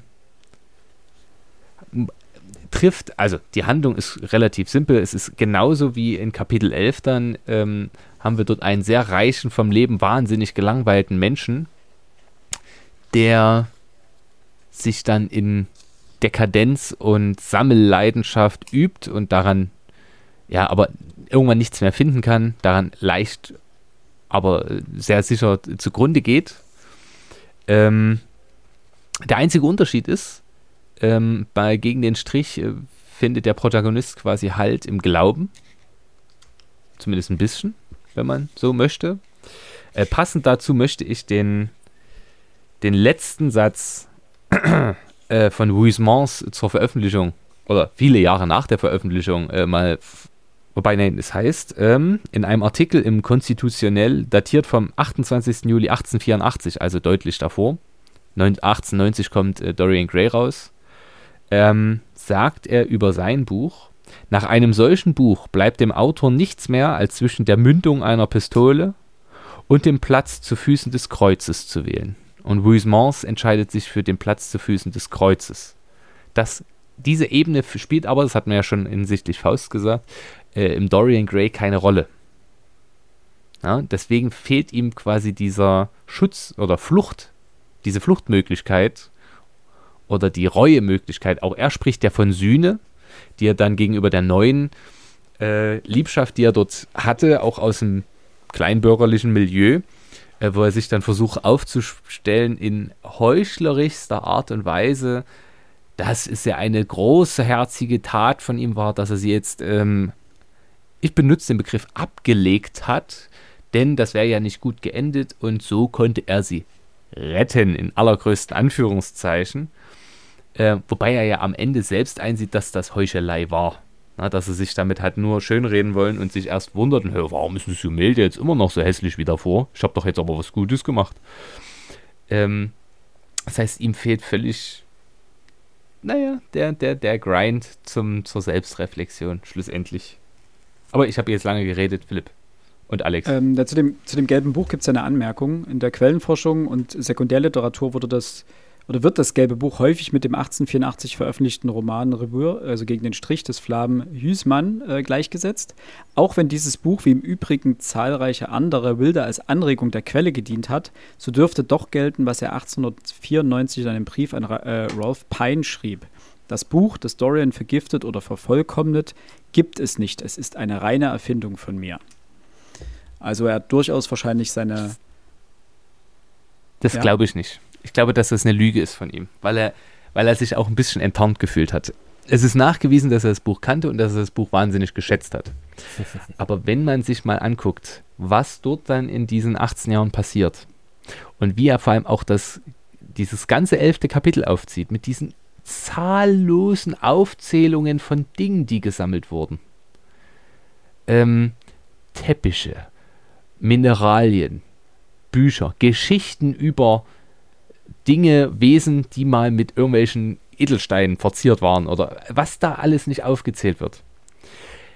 Das passt so perfekt auf Huismans, sodass ich sage, also Freunde, Freunde, Freunde, Freunde, das ist ein Schutzmechanismus, dass er auch andere ähm, heranzieht, auch ganz viele Gedichttexte da zitiert von französischen Autoren, aber das, das kaufe ich ihm nicht ab. Das, das kaufe ich ihm einfach nicht ab. Das sehe ich nicht so. Ich möchte nur noch einen letzten Satz dazu sagen, damit können wir Huismans, wenn Philipp sich daran nicht stört, abschließen und dann zum nächsten Thema gehen. Und jetzt kommen wir, um die ganze Referenzgeschichte jetzt noch rund zu machen. Äh, warum bin ich sofort auf Huismans noch auch gekommen? Warum habe ich das Buch hier zu Hause? Ein anderer Autor, den ich sehr schätze für seine Dekadenz, und der quasi den Untergang des Abendlandes stets wieder äh, propagiert, aber eben der Neuzeit, ist Michel Welbeck. Und in Unterwerfung folgen wir ja einem Literaturprofessor. Ratet mal, über welchen Autor der pro promoviert hat. Huisman? Über Joris K. Und da geht es auch ganz viel um gegen den Strich. Und wo kehrt der ein, um sich zu retten? Jetzt geht auch ins Kloster auch wenn der da nicht lange durchhält und dann sich quasi ähm, opportunistisch oder opportun gegenüber dem neuen System zeigt. Äh, aber auch da, der baut, also Wellbeck baut quasi diese Parallele, die der, der Protagonist in dem Buch hat, auch in sein Buch ein. Und diesen Dreischritt finde ich so spannend. So, das ähm, nur kurz nur dazu. Anmerkungen dazu, dann kann äh, Alex auf Toilette gehen. Wild wollte nach seiner Entlassung aus dem Zuchthaus ebenfalls in ein Kloster gehen, wurde mhm. aber abgelehnt vom, ah, ich weiß nicht, ob das Jesuiten waren oder sowas. Ja, ich, ich habe es vorhin gelesen, aber ich bin mir nicht mehr sicher, ob das ein Jesuiten, aber auf jeden Fall wurde er vom, vom Abt, glaube ich, abgelehnt und durfte dann nicht in dieses Kloster gehen. Also auch da eine Parallele. Je Jesuitenkolleg. Jesuitenkolleg, sehr gut. So, gut. Apropos gut komme ich nämlich, ich hatte ja gesagt, ich habe noch anderthalb Themen. Und eins davon, und da bin ich auch auf euch gespannt, es gibt im Buch ähm, mit Sibyl den The Theaterdirektor. Und für mich werden dort schlimmste antisemitische Stereotype reproduziert, die man sich nur vorstellen kann. Ich hoffe, darüber gibt es jetzt keinen Zweifel. Ähm, ein geldgieriger dicker, dubioser, halbseidener Theaterdirektor, der quasi Mutter und Tochter gekauft hat, um sie jetzt zu zwingen, an ihrem Theater zu spielen. So. Und auch den Ekel, den Dorian davor hat, äh, vor ihm hat, ähm, der wird immer wieder aufgemacht. Jetzt ist sich die Forschung dahingehend nicht einig, ob er das gemacht hat, weil er auf dieses Stereotyp hinweisen wollte. Also es quasi überstilisierte, so wie es auch bei äh, Lord Henry macht, aus meiner Sicht, oder Sir Henry macht, äh, den er halt extrem äh, in, diese, in dieses ähm, geistige Überlegenheit ähm, immer noch, noch einen draufsetzen und noch ein ironischer Twist und so weiter macht. Oder ob er da wirklich äh, antisemitische Stereotype einfach bedient und äh, diese Figur so unangenehm für die damalige Zeit machen wollte, wie nur irgend möglich. Bin ich mir auch unsicher. Also ich habe das, ich bin da auch drüber gestolpert. Es gibt ja auch später noch Stellen, der, ähm, in denen solche Tendenzen sichtbar werden. Das ist die deutlichste.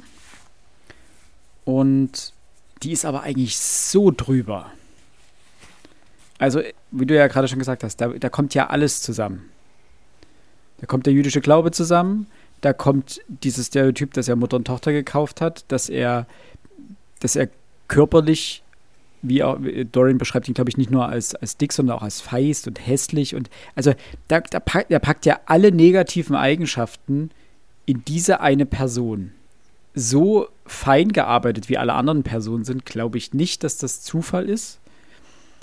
Und ansonsten lass, also er hätte ja die Möglichkeit gehabt, auch sonst noch rassistische Tendenzen irgendwie einzuarbeiten. Wäre in dem Zeit, also 19. Jahrhundert England, wäre auch überhaupt kein Problem gewesen. Ich glaube, daran hätte man sich noch nicht mal gestört. Ich glaube also nicht, dass das sein generelles Thema war. Und ich glaube, er hat das hier ganz bewusst gewählt. Das ja. Über die Intention dahinter, keine Ahnung.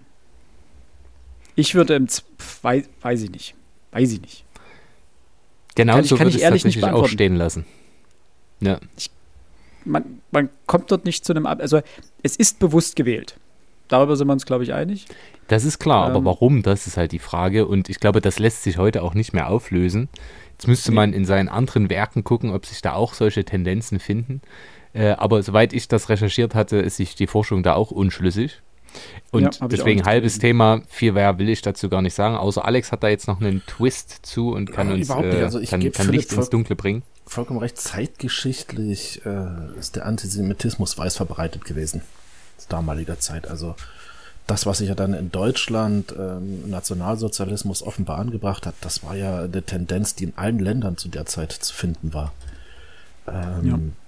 Oscar Wilde jetzt aber Antisemitismus zu unterstellen, das ginge mir jetzt tatsächlich auch zu weit ohne nähere Hintergrundwissen.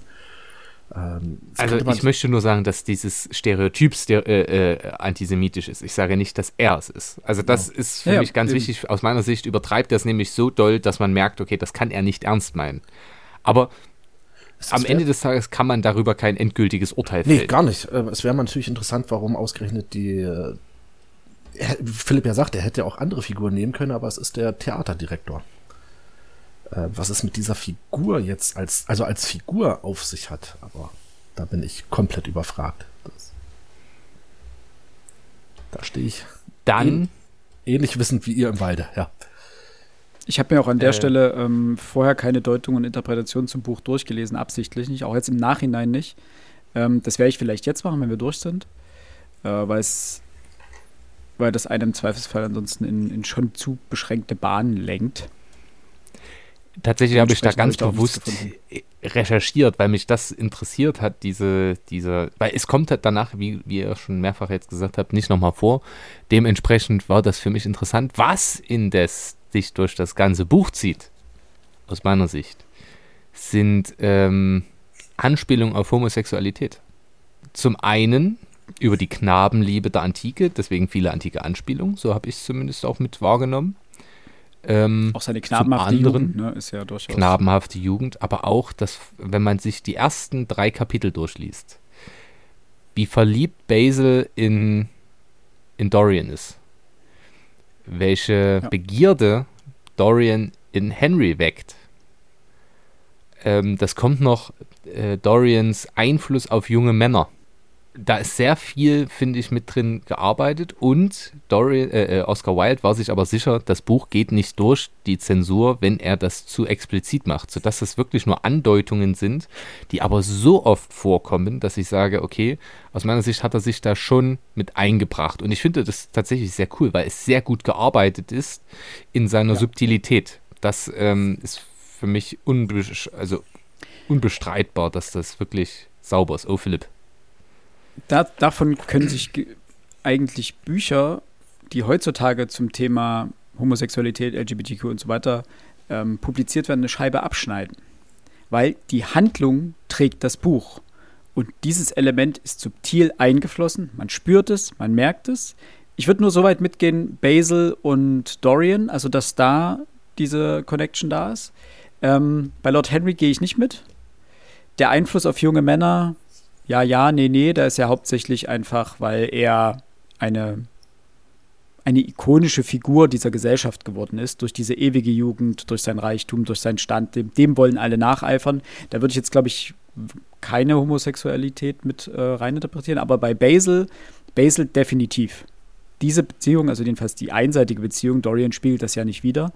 Ähm, die wird übrigens im Film ein bisschen deutlicher rausgearbeitet. Ähm, die spürt man auf jeden Fall. Und ich finde, das ist eine richtig starke Art und Weise, das zu transportieren. Äh, wobei ich dir dahingehend widersprechen muss, weil ich sagen muss, das Buch, die Tragik, die dahinter liegt, dass ein Mann äh, sich so verstecken muss. Die Subtilität ist ja nicht bewusst, also die ist sehr bewusst gewählt, die ist aber nicht freiwillig gewählt, sondern auf, aufgrund der gesellschaftlichen Nöte und Zwänge und der Moralvorstellungen, und dieses Buch bringt ihn ja auch äh, on the long run zwei Jahre ins Gefängnis. Ähm, ich sag on the long run, also da liegt fünf Jahre liegen dazwischen. Aber ich glaube nicht, dass er das gemacht hätte, wenn er hätte frei leben können. So, und dann wäre das was völlig Normales gewesen und die Subtilität wäre vielleicht gar nicht notwendig gewesen. Indes ähm, er hat es toll gemacht und das gefällt mir sehr, sehr gut. Oh, Philipp sieht wie jemand aus, der gerade einen großen Erkenntnisgewinn gewonnen hat. Nee, ich gucke gerade, das Buch ist 1890 erschienen. Wann ist denn dieser Law Act ähm, verfasst worden? Der ist 95 ins Gefängnis gegangen. Ja, ja, aber es gab diesen ähm, Criminal Law äh, Amendment Act das war eine Ergänzung des britischen Strafgesetzes, die die sexuelle Handlung zwischen Männern unter Strafe stellte. War erst 5, 1885 in Kraft getreten. Okay, also fünf Jahre nachdem dieser Act in Kraft getreten war, hat äh, Oscar Wilde dieses Buch veröffentlicht. Weswegen das deine These stützt, dass er dort äh, mit seinen Äußerungen ähm, aufpassen musste. Äh, wobei dieser Act in der Regel eher äh, der Erpressung diente äh, in der Gesellschaft, als tatsächlich dann verstreckt wurde, außer eben er wurde dann ähm, gebrandmarkt. Das lag ja daran, dass er erstmal selber einen Vorwurf ähm, vorgebracht hat und letztendlich dadurch dann erst ins, in den Fokus des öffentlichen Interesses kam oder des juristischen Interesses kam und dann durchaus selber angeklagt wurde. An dieser Stelle noch eine Ergänzung, äh, wie groß sein Einfluss dahingehend auch war ähm, dass man Männer, die sich den extravaganten Stil, also ich zitiere jetzt von Wikipedia, einen extravaganten Stil pflegten, spöttisch als Oscar bezeichnete und das ich zitiere, ausgeprägter Humor und Wortgewandtheit, Begeisterung für Schönes wie Inneneinrichtung und Kleidung und wildes öffentliche exzentrische Persönlichkeit, ach, und Wilds öffentliche exzentrische Persönlichkeit sollten als Beweis und Inbegriff von Homosexualität gelten. Und wenn man sich überlegt, wie das, äh, der, ich sage ganz bewusst, der Stereotyp ähm, homophob ge, gearbeitete, ho, ho, also wenn man aus diesem Blick guckt, dann ist das das, was auch heute teilweise noch die Stereotypen beeinflusst, finde ich. Na, die, der, der Sinn für, für das Schöne, ähm, für das, das, ich sage ganz bewusst, das Hübsche. Und extravaganter Stil und ähnliches. Ähm, wenn ich, Jetzt ein ganz dummes Beispiel. Ähm, ich trage sehr gerne auch, wenn es passt, mal ein pinkes T-Shirt. Das man, ihr erinnert euch, äh, wo ich arbeite und in, welchem, in welchen Regionen Sachsens das ähm, liegt. Das wird manchmal wirklich befremdlich wahrgenommen, wo ich denke, hä? Ich trage, also, oder mein extravagantes Hemd. Da, da denken immer alle gleich, ich, ich äh, drehe hier durch und bin ein Dandy. das ist definitiv nicht der Fall, nur weil ihr alle noch äh, nein, ich drück's mal ganz gemein aus. Es kann nicht jeder den ganzen Tag nur Engelbert Strauß Klamotten tragen. Habt ihr noch Interpretationsansätze ja. zum Buch? Ansonsten könnte man ja jetzt langsam Richtung Zielgerade schreiben. Ja, ja, ja, ja, ja. Ich hätte hier noch eine Sache. Wir haben nämlich einen ganz wichtigen Punkt nach dem Tode, nach dem Selbstmord Sibyls ähm, ver vergessen oder nur nicht ausführlich genug besprochen. Es ist nämlich das erste Mal, dass ähm, sich das Bild verändert. Mhm. Ja, Sybil bringt sich um. Dorian weiß es noch gar nicht. Er wirft einen Blick auf das Bild und sieht einen Schandfleck. Bevor er, dann das erste Mal, dass sich das Bild verändert, ist in dem Moment, als er Sybil abserviert. Dann sieht er diesen grausamen Zug um den Mund. Genau. Und danach Stimmt. sieht er den Schandfleck, also das sozusagen Blut an den Händen des Bildes, also in Anführungsstrichen zu dem Zeitpunkt noch, das ist noch im übertragenen Sinne zu sehen. Erst dann sieht er diesen Schatten sozusagen um das Bild und dann kommt Lord Henry erst mit der Nachricht um die Ecke. Und das, das ist der Punkt ist. für Teil 2 meiner Theorie, wonach ich vermute, dass das ursprünglich etwas anders geplant war. Ähm, denn auch der Maler, Basil, ähm, betritt das Haus. Dorian weiß noch nichts von dem Tod, der Maler allerdings schon. Und der Maler ähm, drängt darauf, das Bild zu sehen, was Dorian ihm verbietet. Es gibt eine größere Diskussion und irgendwann taucht, ähm, nee, Basil hat sie gesagt, hat das ausgesprochen, ne? Ähm, mhm. Das kommt, ich hatte am Anfang gesagt, ähm, dass ich ganz am, am Anfang des Buchs die Idee hatte, dass ich der Maler, dass das vielleicht der Mephisto ja, der Faustsche, Faustsche Mephisto sein könnte. Und das kam hier nochmal ganz kurz durch. Denn er weiß, so liest es sich zumindest, dass sich an dem Bild etwas verändert haben müsste. Er fragt ihn nämlich, äh, hast du an dem Bild etwas Eigenartiges bemerkt? Etwas, das dir zunächst wahrscheinlich gar nicht auffiel, sich dir dann aber plötzlich offenbarte. Es geht hier nicht um, heute würde man sagen, nicht um ein Easter Egg, was der Maler irgendwo versteckt hat und von dem er hoffte, dass es der Betrachter irgendwann mal entdeckt haben könnte, sondern es muss eine Veränderung sein, die erst später kam. Also dieses, das mit dem Easter Egg, das gibt das Gespräch ganz einfach nicht her. Basil will das Bild sehen, weil er er weiß um den Selbstmord von Sybil und er weiß, in groben Zügen zumindest, wie Dorian der Frau gegenüber aufgetreten ist. Und dass, dass die Absichten der Frau gegenüber, zumindest am Anfang, nicht wirklich ehrlich waren. Das hatte Philipp ja auch schon schön gesagt, er wollte die Frau eigentlich für sich haben als Beiwerk. Sie sollte berühmt werden, er sollte neben ihr stehen, um glänzen zu können. Und dann kommt eben Basil zu ihm nach Hause, weiß um den Selbstmord und will das Bild sehen, fragt ihn noch, ob es eine Veränderung gegeben hat und das schockt Dorian. Gegenthese, beziehungsweise ich muss dir da meiner Ansicht nach widersprechen. Denn das ist eher ein Punkt, der für die Homosexualität oder die homosexuelle oder die, die Anziehung, die Dorian auf äh, Basil auswirkt, spricht.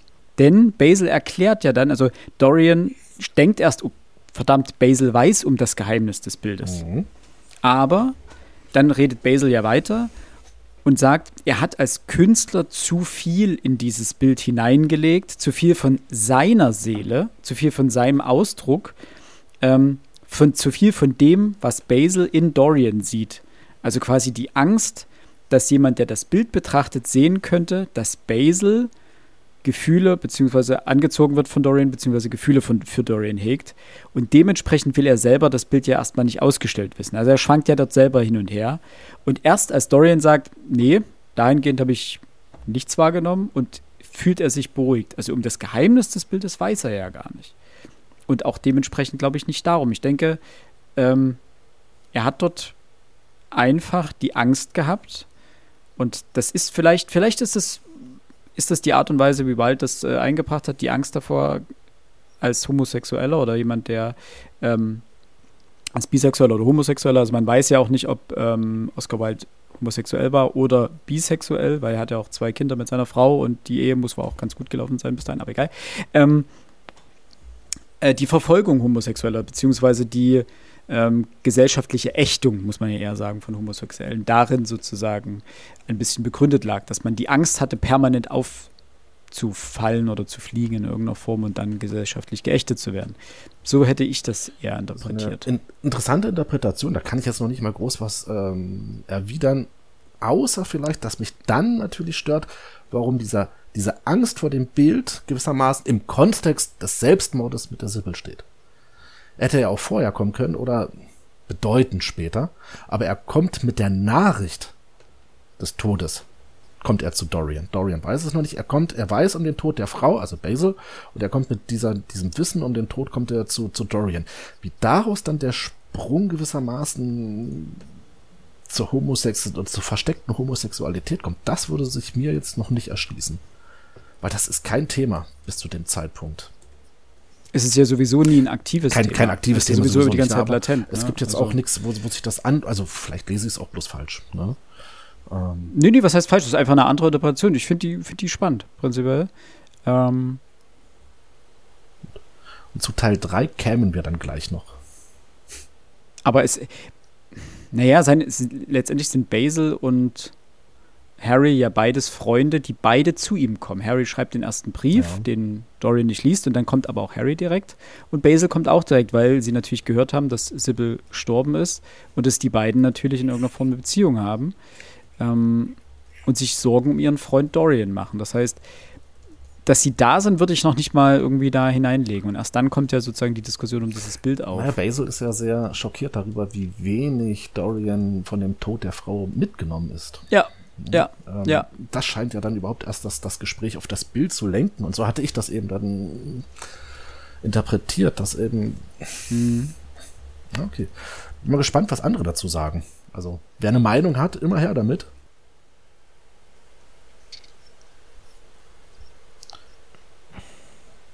Okay.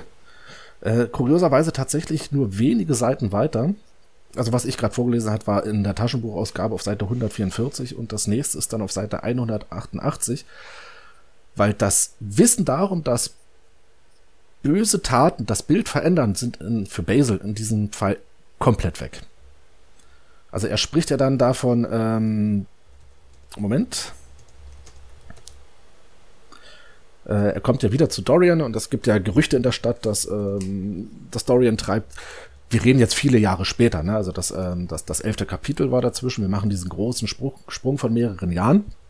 Und die beiden treffen sich ja dann wieder und äh, mittlerweile gibt es Gerüchte in der Stadt um Dorian, der sich sonst da wo rumtreibt und mit sonst welchen Gestalten ähm, Kontakt hält. Und die beiden treffen sich und es gibt ein Gespräch. Und Moment, und er kommt eben, Basil kommt auf diese Gerüchte zu sprechen. Wohlgemerkt, ich schenke diesen Gerüchten keinerlei Glauben. Zumindest kann ich sie nicht glauben, wenn ich dich sehe. Sünde ist etwas, das im Gesicht eines Menschen Spuren hinterlässt. Sie lässt sich nicht verbergen.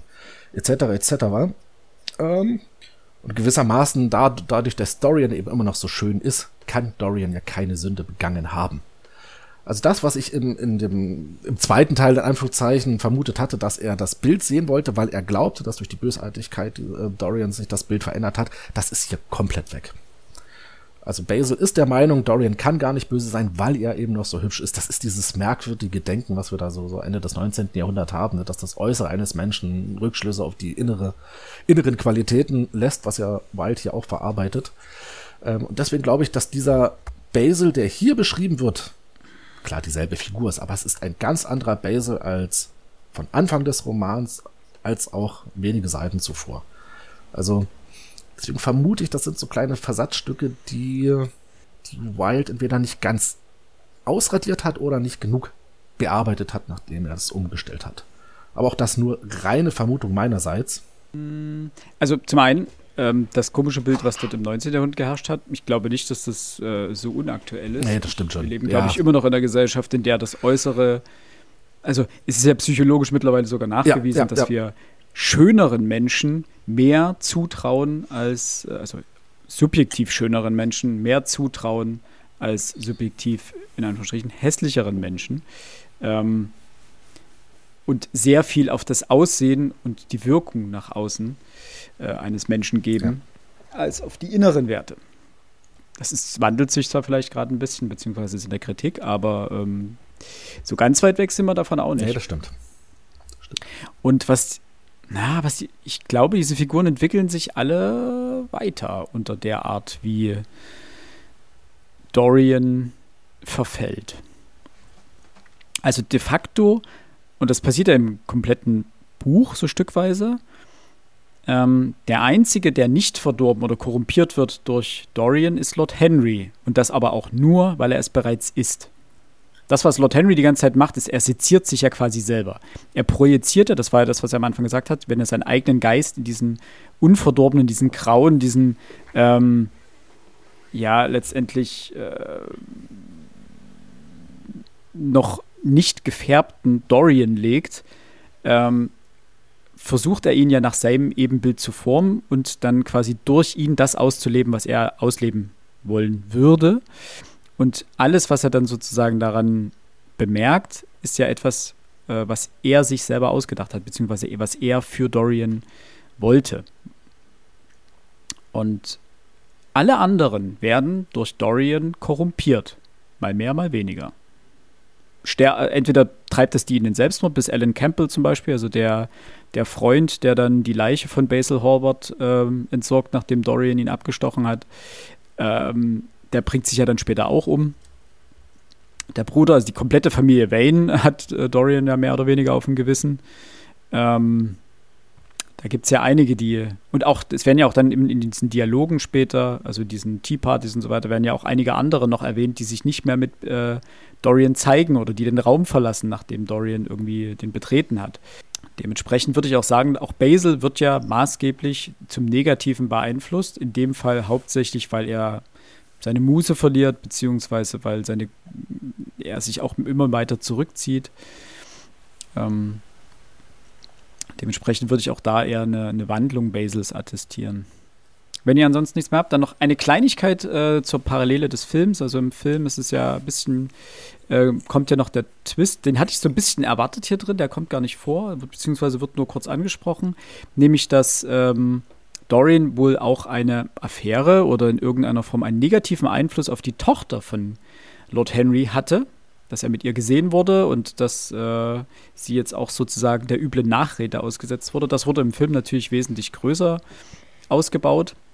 Ähm, da gab es einen wesentlich größeren Konflikt, dass sozusagen Lord Henry äh, so seine eigene Schöpfung bedauert weil er jetzt merkt, dass diese Sündhaftigkeit auf seine eigene Familie, auf seine eigene Tochter, die er so liebt, äh, zurückfällt.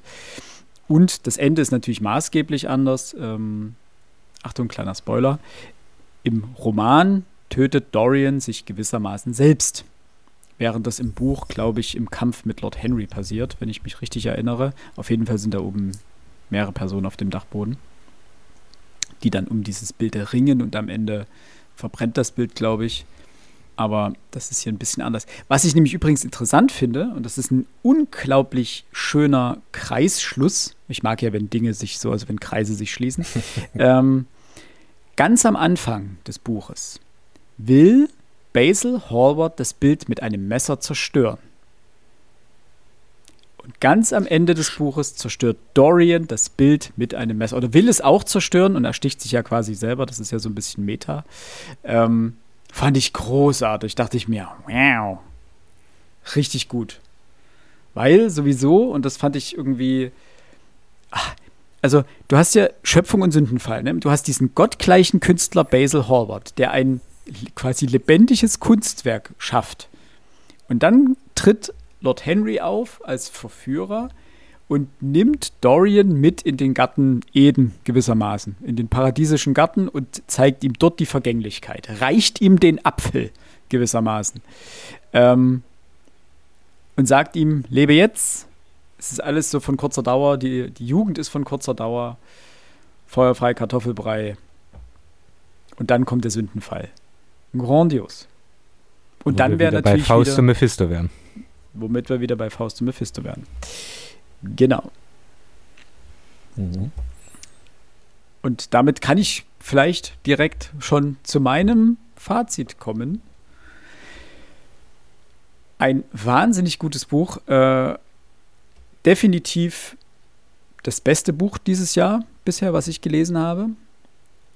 Und, und da muss ich ähm, Max zustimmen, vermutlich eins der besten Bücher, das ich bisher generell gelesen habe.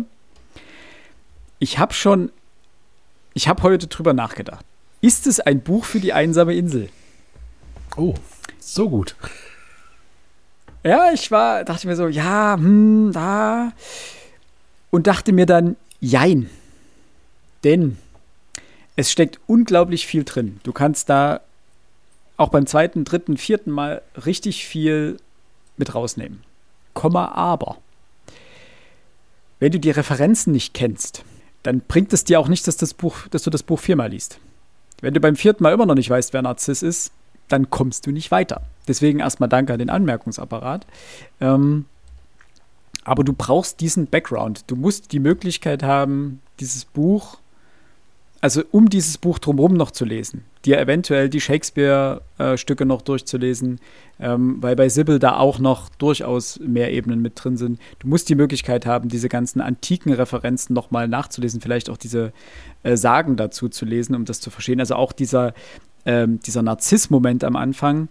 Narziss blickt ja in das, das Wasser ähm, das, also ins Spiegelbild des Wassers und erkennt sich und verliebt sich direkt in sein Spiegelbild. Und das ist ja letztendlich dieses Wasser, ist in dem Fall das Bildnis selbst, in das Dorian blickt und sich erkennt. All diese Sachen, die erkennst du erst, wenn du im Zweifelsfall ähm, die Referenz gelesen hast. Es wird ja eine rein subjektive Bewertung. Objektiv müsste ich dem Buch, glaube ich, neun Punkte geben, weil ich sage, die Hürde, die dieses Buch dich zwingt zu bewältigen, ist am Anfang relativ hoch. Du musst dich darauf einlassen und du brauchst einen gewissen Background, um da einfacher durchzukommen. Du kannst dir dieses Buch wunderbar erarbeiten, aber ich glaube, dann verliert es auch durchaus ein bisschen was an seinem Reiz, wenn du das wirklich Stück für Stück und aller zwei Seiten irgendwie Wikipedia aufmachst und erstmal nachliest. Ähm, aber das Buch ist so vielschichtig und du kannst auch beim dritten, vierten, fünften Mal lesen, denke ich, ähm, noch Punkte dort rausnehmen. Ich sage nur einmal diesen großartigen Satz von, von Lord Henry. Heutzutage kennen die Leute von allem den Preis und von nichts den Wert. Einmal.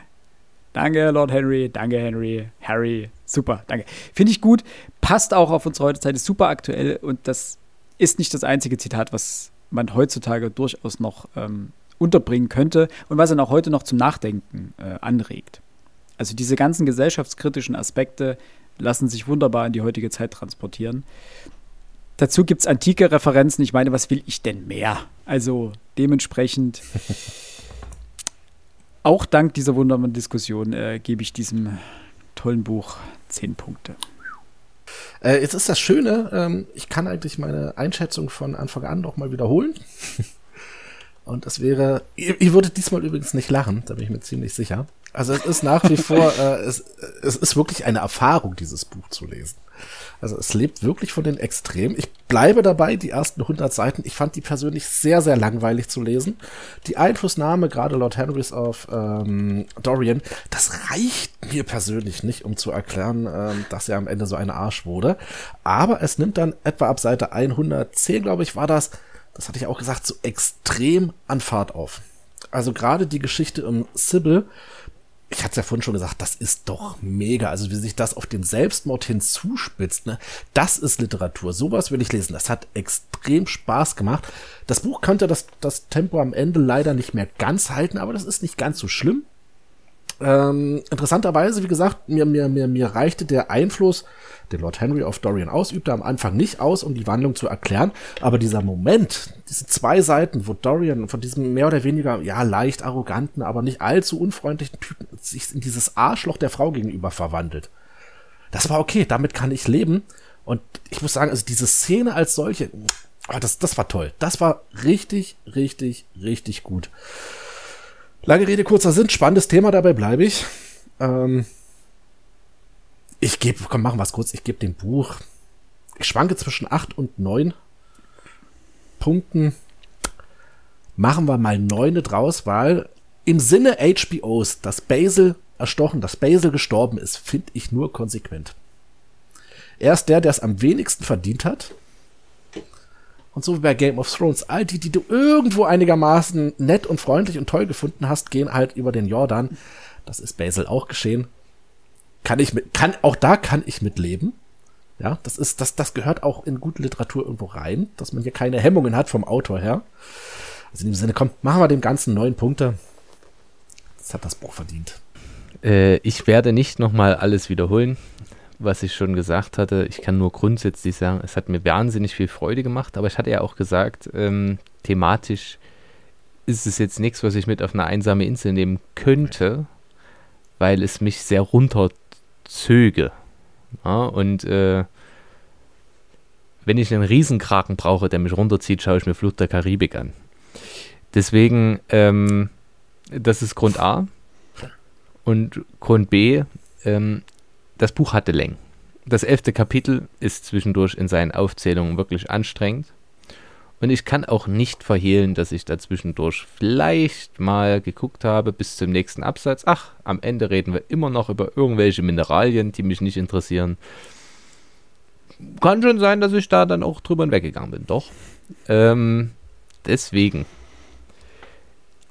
Das ist indes aber auch die einzige Kritik. Ansonsten bin ich ja wahnsinnig begeistert.